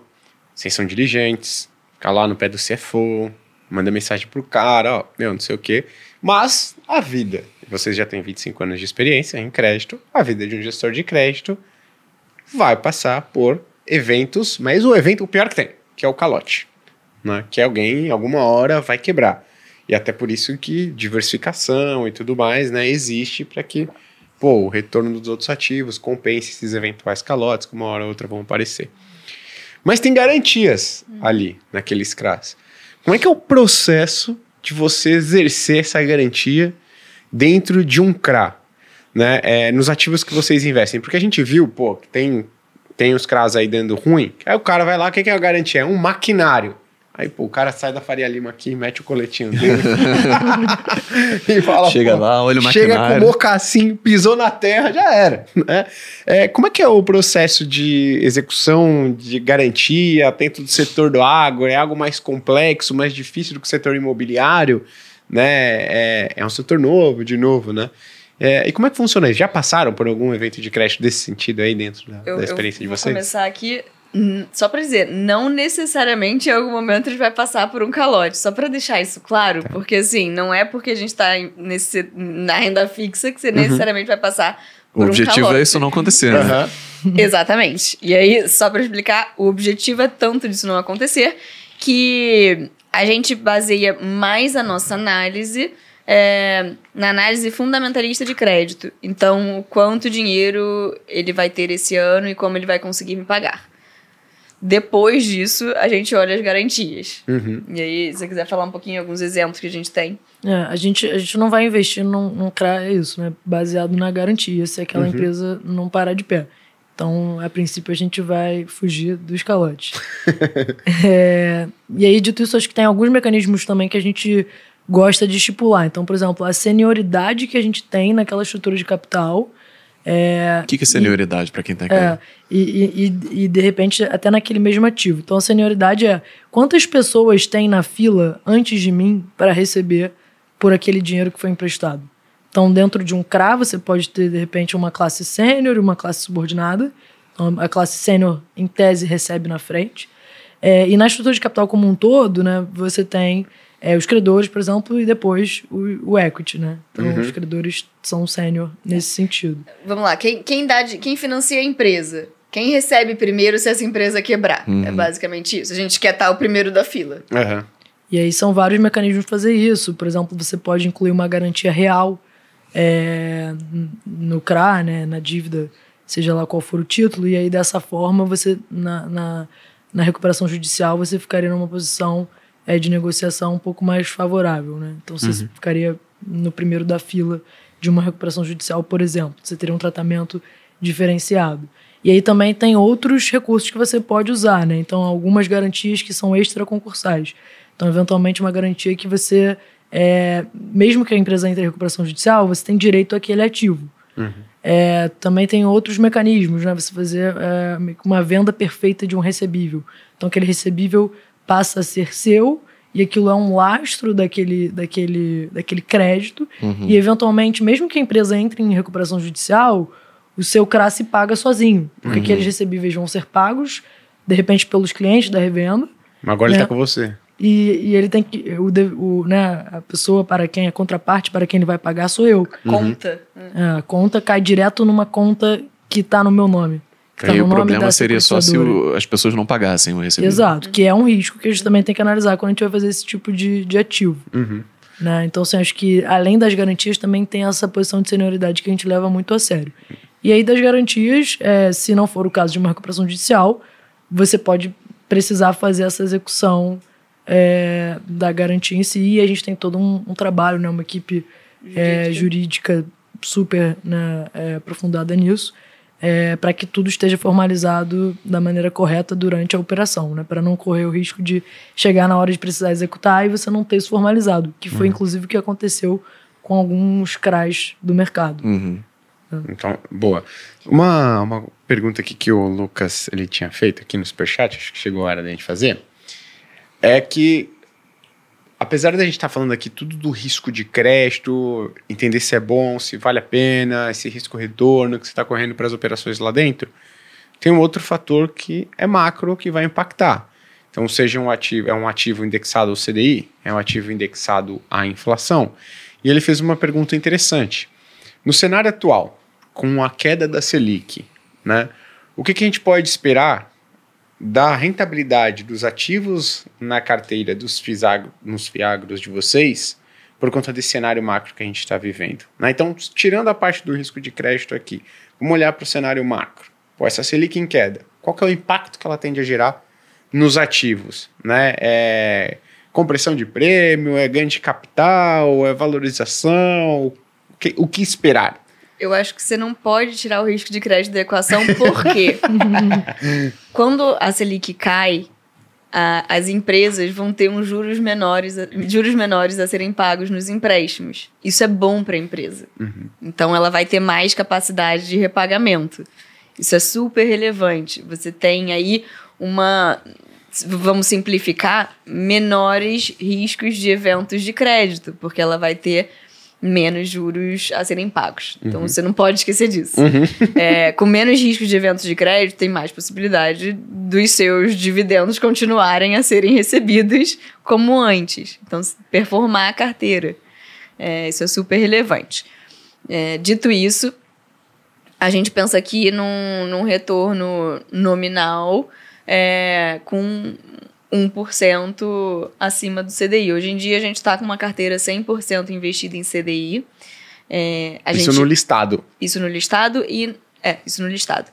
O que, que a gente espera sempre os momentos exatos para entrar nos indexadores. Então, a gente pode fazer movimentos de entrada e saída dos indexadores. Então, desculpa, a gente tem um ativo é, pré-fixado. É, a gente tem esse ativo pré-fixado, a gente tem o resto em CDI, mas a gente tem toda a possibilidade de mudar a carteira para o indexador que fizer mais sentido na época. Então, eu acho que a gestão ativa é muito importante. E aí, com a queda da Selic, eu vejo melhor capacidade de repagamento dos, dos, das minhas investidas, melhor capacidade de performar com os dividendos e pensando aí sempre num spread de 1% para CDI. Perfeito. E até, inclusive, esse ativo Não, perdão, gente... de 1% ao mês, desculpa. É, a gente pensa aí sempre mensal. 1% mensal, ah, exato. Ah, não, show Acima de, de 1% uhum. mensal, exato. Boa. É CDI mais 3 normalmente. Boa, E aí, até nesse ponto, né, a gente tem a equipe macro que a gente já, já comentou que auxilia a gente a tomar esse tipo de, de decisão, né, de posicionamento no indexador. Uhum. Inclusive, a gente fez esse ativo pré, é, fazendo, né, assumindo que isso daria um bom retorno sobre o CDI nos, nos próximos anos, dado aquele nível pré que a gente, que a gente tomou ali no, no final do ano passado. Legal. Uhum. É, e também acrescentaria né, que a gente acaba muitas vezes investindo em alguns papéis né, de algumas empresas que têm uma tese de transição. Então, que elas estão, de repente, num, num momento do, do risco de crédito que está começando a melhorar bastante dali para frente. E a gente uhum. vai capturar aquela rentabilidade mais alta que eventualmente vai comprimir. Né? Perfeito. É, e aí, com a, com a queda de, de, de Selic, né, e com a queda das despesas financeiras, que foi o que a Júlia comentou, isso se acelera, né? Essa transição se acelera e, eventualmente, a gente consegue capturar um ganho de capital, né? Então, fazer a venda desse ativo uhum. por um preço muito maior do que a gente comprou inicialmente. Uhum. Né? A gente fez a, a, uma usina que eu acho que que estava nessa tese de transição, foi, foi super legal, a estrutura de capital dela mudou bastante é, do momento em que a gente entrou no ativo para o momento atual. E a gente já vê isso sendo reprecificado. Né? Então, as novas emissões dessa empresa vão vir a níveis de taxa bem mais baixos. Uhum. É, então, né, acho que acaba que a queda da Selic contribui também um pouco uhum. para isso. Legal.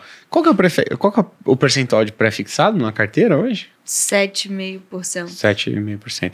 Teoricamente, vocês podem, em um eventual momento, é, migrar. Por exemplo, porra, agora o call da galera macro é indexado à inflação e vamos embora. Teoricamente, vocês podem migrar uhum. todos os indexados, 100% da carteira aí para determinados benchmarks. Uhum. Entendi. Show de bola. É, o que, que eu ia fazer uma, uma pergunta aqui interessante para vocês? Cara, que eu tinha. Ah, a troca desse, desses indexadores. Depois eu faço essa, mas qual que é o prazo médio de vencimento da carteira de vocês? Né? Porque a gente está falando do, do agronegócio. E até né, nessa mesma regulação dos CRIs e dos CRAS, veio das LCIs e das LCAs, porque seguinte, pô, como é que você vai financiar a atividade do setor agro, no setor imobiliário e prazo mínimo de vencimento é 90 dias? Uhum. Né? Qual que é o prazo médio de vencimento da carteira de vocês? Um pouco mais de dois anos. Uhum. É, lembrando que é um setor que normalmente precisa de um ano de capital de giro. Ele, ele se financia, ele financia uma safra ou duas safras. Uhum. É, a gente está expandindo um pouco mais disso para que ele possa fazer novos investimentos, para que ele consiga ter um pouco mais de fôlego. Então, na média, são dois anos e. um pouco menos de dois anos e meio. Uhum. E até acho que um ponto que deriva disso, né, é, é o seguinte: o Fiagro ele é um passivo perpétuo. Então a gente não tem esse risco do resgate, Uhum. né, que muitas vezes poderia implicar na necessidade de uma duration mais curta. Uhum. Então a gente tem essa, essa flexibilidade maior para fazer uma duration né, do- da carteira, é, a depender do que a gente entende que é o melhor posicionamento, seja pelo CDI, seja pelo indexador, seja né, pelas oportunidades que estão aparecendo de ativo naquele momento. Então a gente não tem essa restrição do resgate, que muitas vezes é uma pressão né, que você precisa desinvestir em um tempo hábil daquele ativo. A gente tem um pouco menos dessa preocupação. Sim. Ah, So- o, o tempo, o prazo médio menor aqui é, é mais pela Conjuntura. começo, é, e esse, é conjuntura e esse começo, mas ele pode ser alongado. Legal, entendi. Sabe por que, que criaram esse fu- fundo listado? Porque você aí, sabe o que você fazia? Tava, você ia lá e investia em fundos de crédito, certo?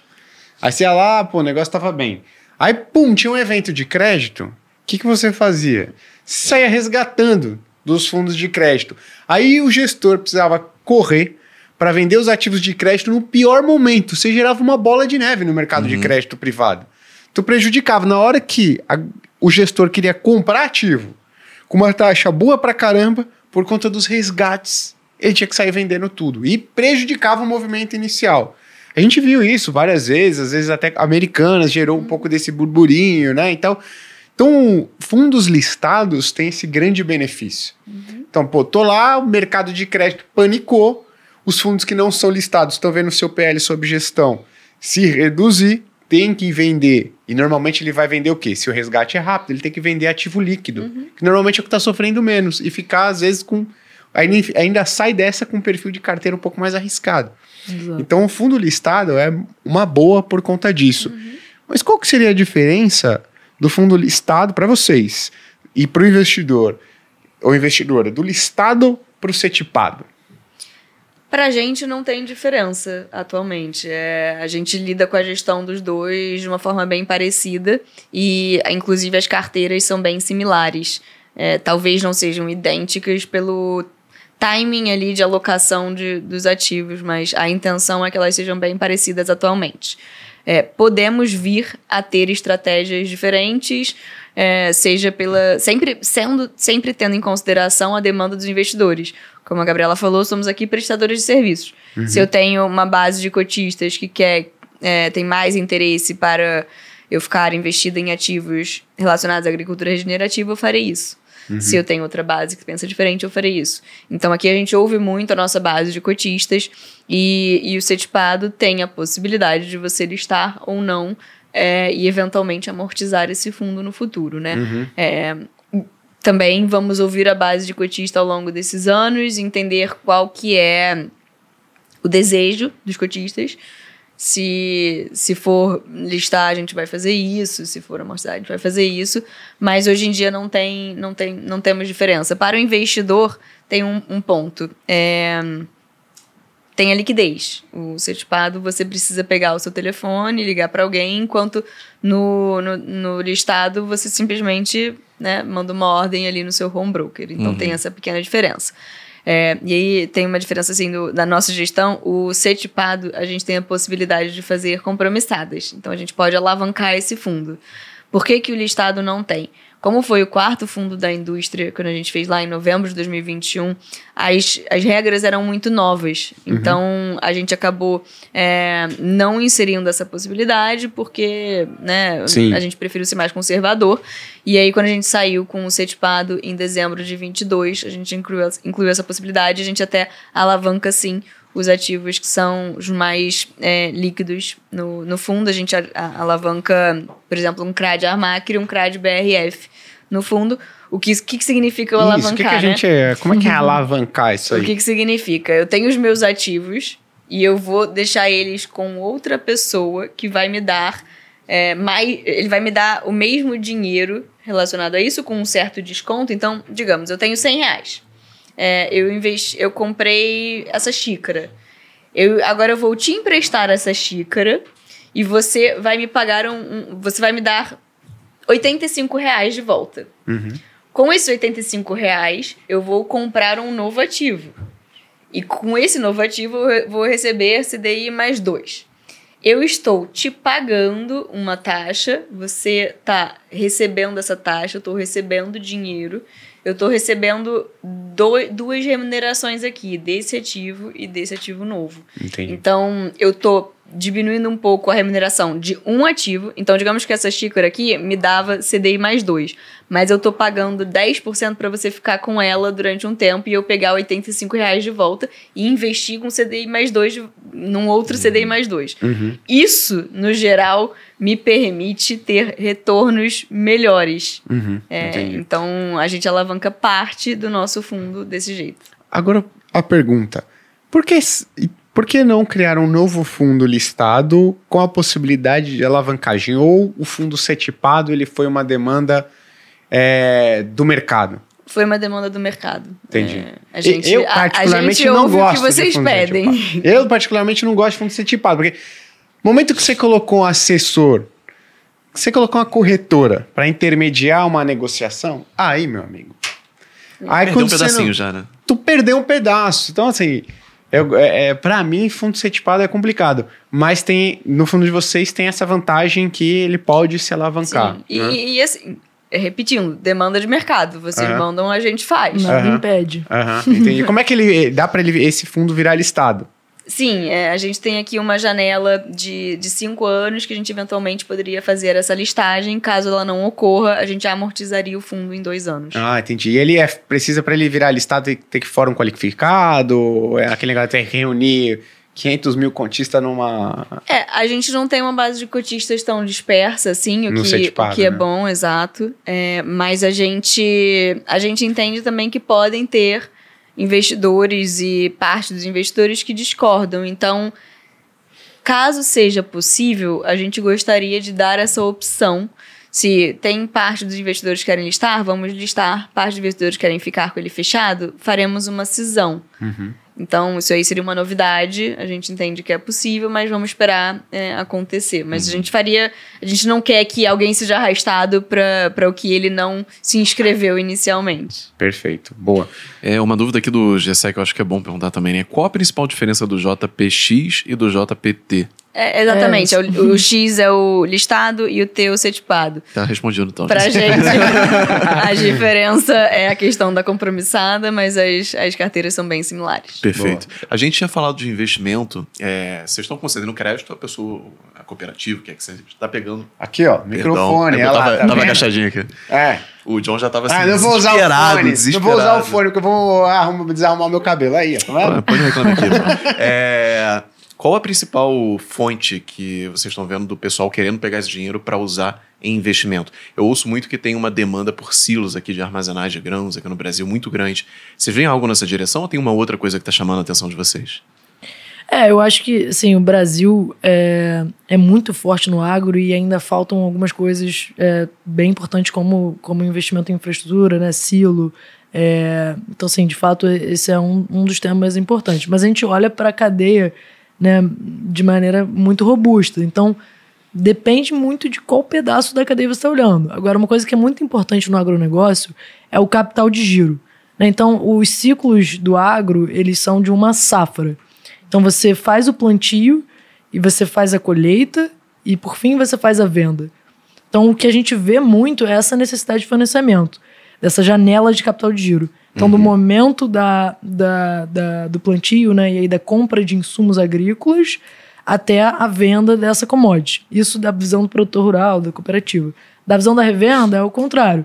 É do momento que ele compra o insumo do produtor de insumo, né, é, global, uma multinacional, até o momento que ele vai receber do produtor. Então, geralmente, essa janela aí de uns 180 dias, que acaba pesando bastante no fluxo de caixa dessas empresas do agronegócio.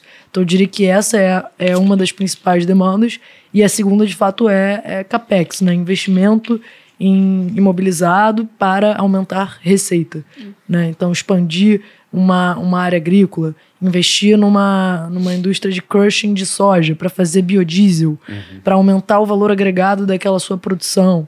E aí também tem várias outras coisas que são muito diferentes, né? como é, financiar a, um coco do baçu, né? Uma indústria de extrativismo. Uhum. Né? Acho que é bem, bem amplo, né? O leque de, de opções. É, eu só complementaria, às vezes tem, tem algumas indústrias que necessitam de muito capital e, e não é necessariamente, desculpa, através de um CRA que elas vão fazer isso. Uhum. É, então, aqui, falando de setores, rapidamente, a gente tem visto muito, a gente vem vendo muito usinas de cana-de-açúcar.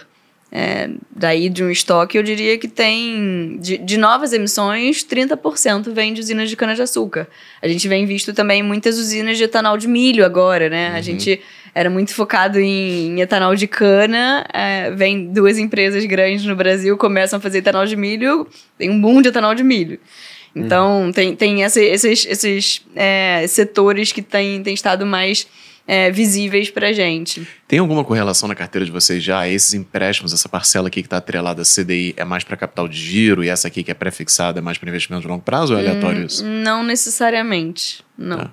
É, tem, tem alguns setores que estavam mais acostumados com certos indexadores e pediam pra gente se, se seria possível um empréstimo né, com IPCA, porque estava mais acostumado, mas era simplesmente por estar mais acostumado a pagar as contas, né, uhum. ou por ter os, os seus produtos né, atrelados a IPCA, é, mas não, a gente não, para o financiamento, não. Boa. Beleza. Eu, eu quando você tava falando, ô, Gabriela, eu comecei a sorrir aqui, porque o Milton ele mandou um super chat. Ou seja, ele pagou só para mandar essa observação. Ele falou. Fala pra Gabriela que se ela pegar um violão e cantar com essa voz, certamente é sucesso. E aí, a Eu apostei com a Júlia antes de vir no podcast que ia ter pelo menos um comentário sobre Não, teve vários já. Teve já vários. Ganhei um é almoço eu... aqui. teve vários, é que eu não, não falei aqui, mas Qual... esse aqui ele pagou pra comentar. Obrigada pelo almoço. ele, ele pagou, então esse aqui. É... E pelo elogio também. Teve que ler, é, exato. Então, se a, se a voz da, da Gabriela tá tá legal aí pra você, imagina que eu tô com fone aqui. John, pegou boa, né? então, sucesso, Gabriela. Boa. Agora, se a pessoa quiser conhecer um pouco mais do fundo de vocês, quiser entrar, quiser pegar os. quer ver a transparência que vocês oferecem para os cotistas e tudo mais, onde que ela consegue acessar? E claramente, se ela quiser continuar acompanhando vocês, não sei se vocês são as gestoras, né, analistas mais low profile, não, não, não fico ali nas redes sociais e tal. Mas se ela quiser continuar acompanhando a JGP... Tem o famoso LinkedIn, né? É. Se você falar LinkedIn, você já sabe, vai, vai, chover, vai chover currículo lá, hein? Vai chover a galera pedindo emprego. Então, se não tiver rede social, é melhor né, não é. falar do LinkedIn. Bom, a gente tem LinkedIn.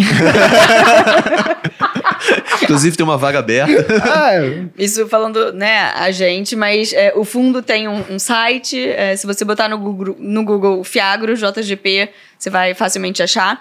É, e lá a gente tem os relatórios para investidores com todos os nossos as nossas carteiras, desde que a gente começou ambos os fundos. A gente tem um canal para relação com investidores também, que vocês podem sempre mandar as perguntas no site e se inscrever para receber esses relatórios mensalmente. Se vocês até tiverem interesse, manda pra gente no e-mail, ó, oh, quero também receber no WhatsApp, me inclui numa lista, quero, né, ah, a gente legal. faz isso. E, e nos nossos pessoais, sim, a gente tem o LinkedIn, a JGP tem o Instagram também, podem ah, seguir. Isso que eu ia perguntar, que agora é, os gestores estão criando, né? É. Exato, a gente tem e... Mas assim, somos super acessíveis, é, não incomoda esse acesso, porque o, a nossa intenção aqui é sempre falar com a nossa base.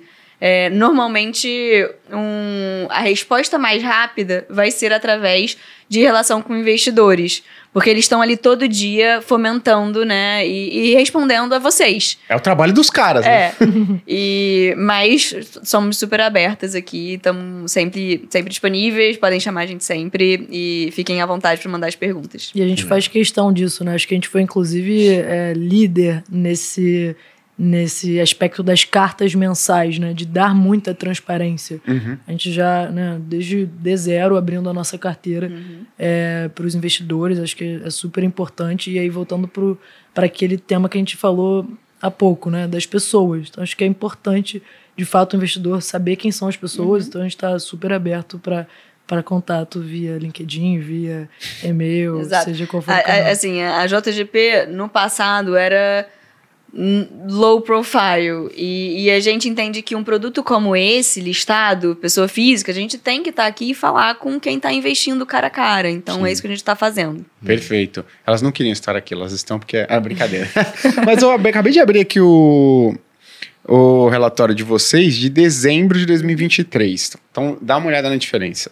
São 37 páginas. Uhum. Enquanto que você vai na maioria dos FIIs, Fiagros, hoje em dia é duas, três páginas ali, malemar. Então, eu acho que isso é muito legal, né? Você consegue entender pô, bastante do que você está investindo, porque quando você compra uma cota de um Fiagro, de um fundo imobiliário, de algum ativo lícito, qualquer coisa, você está investindo indiretamente naqueles papéis, né? Então é legal que você tenha transparência do que, que risco que você está correndo. Então acho que isso é extremamente importante. E o fato de você não ficar correndo só atrás de rentabilidade mais alta ou dividendo mais alto. Por quê? Está é CRA. Teoricamente é um empréstimo para alguma coisa. Então, se alguém está te pagando né, é, uma taxa mais alta, provavelmente você está correndo um risco mais alto. Em momentos em que está tudo certo, tudo bem, você vai receber. Mas será que é esse o risco que você quer correr mesmo? Um risco mais alto, risco de tomar um calote aí no meio do caminho? Mas enfim, recado está dado pode entrar ali no site, dar uma lida nas 37 páginas, duvido que você vá ler, mas tem as informações lá, entenda minimamente, né? Já é um, algo muito legal. Então, se quiserem te encontrar aí no. Leandro.varos no Instagram e arroba Volts no Twitter. Boa. E, você me encontra no Instagram gui.cadonhoto, no YouTube da Finclass, conteúdo três vídeos lá toda semana, na plataforma da Finclass. Lembrando, o MBA de uh, especialista em investimentos já está aberto. Se você quiser participar, os feedbacks estão sendo super positivos. Clica no link na descrição, porque consultoria e assessoria hoje, maior porta de entrada para o mercado financeiro. Meninas, queria agradecer demais Obrigado aí para vocês. Foi muito bom. Acho que consegui tirar vários, várias dúvidas sobre o mercado de Fiagro vários preconceitos uhum. também, né? Porque é um mercado novo, eu já falava, ah, isso aí, cara, isso aqui, calma Não aí, gostava muito. Né? A galera vai escorregar primeiro, aí depois eu dou uma olhadinha. O Gui era então. crítico. É, é, crítico. No próximo eu volto a ser. Não, tô brincando. tô brincando, mas foi muito legal o papo, então queria agradecer a presença de vocês aí. Muito obrigada pelo convite. E aí a gente volta no próximo para falar só de economia verde, todos os aspectos aí que a gente tem para ver esse ano que a gente vê muita oportunidade. Legal, boa, legal. Com, certeza, com certeza, porque isso aí também traz bastante dúvida da galera aí. E eu queria agradecer a você a sua presença aqui toda sexta-feira. O Rodrigo com certeza está nos assistindo. Com certeza. Rodrigo não perde uma. Não perde uma. Já deve ter o Rodrigo, aqui, ele participou mais do podcast dos economistas do que o próprio Leandro. Sim. Porque tem vezes que o Leandro faltou e o Rodrigo não. E ele estava lá. ele, ele me superou. Lá. Em ele... breve vai acontecer com você também. Você vai faltar vai um dia. acontecer comigo, com certeza. Ele vai esperar. Mas muito obrigado pela sua presença, pela sua participação. Foi um prazer inenarrável estar aqui com vocês durante mais essas duas horas e nos vemos na sexta-feira que vem para falar de investimento internacional. E aí, se juro americano vai cair ou não vai, hein? Bom tema, hein? Bom tema Bom para tema. Esse de ano. Um, um convidado que já veio aqui, que a galera curtiu pra caramba, fez piada pra caramba, cara, gente boa Tem pra spoiler? caramba. Tem spoiler? Tem spoiler. É o, um dos convidados é o Alexandre Cabral, professor Alexandre bom Cabral. demais, hein? Bom demais. demais. Então, muito obrigado. Até a próxima. Tchau, tchau. Tchau, tchau.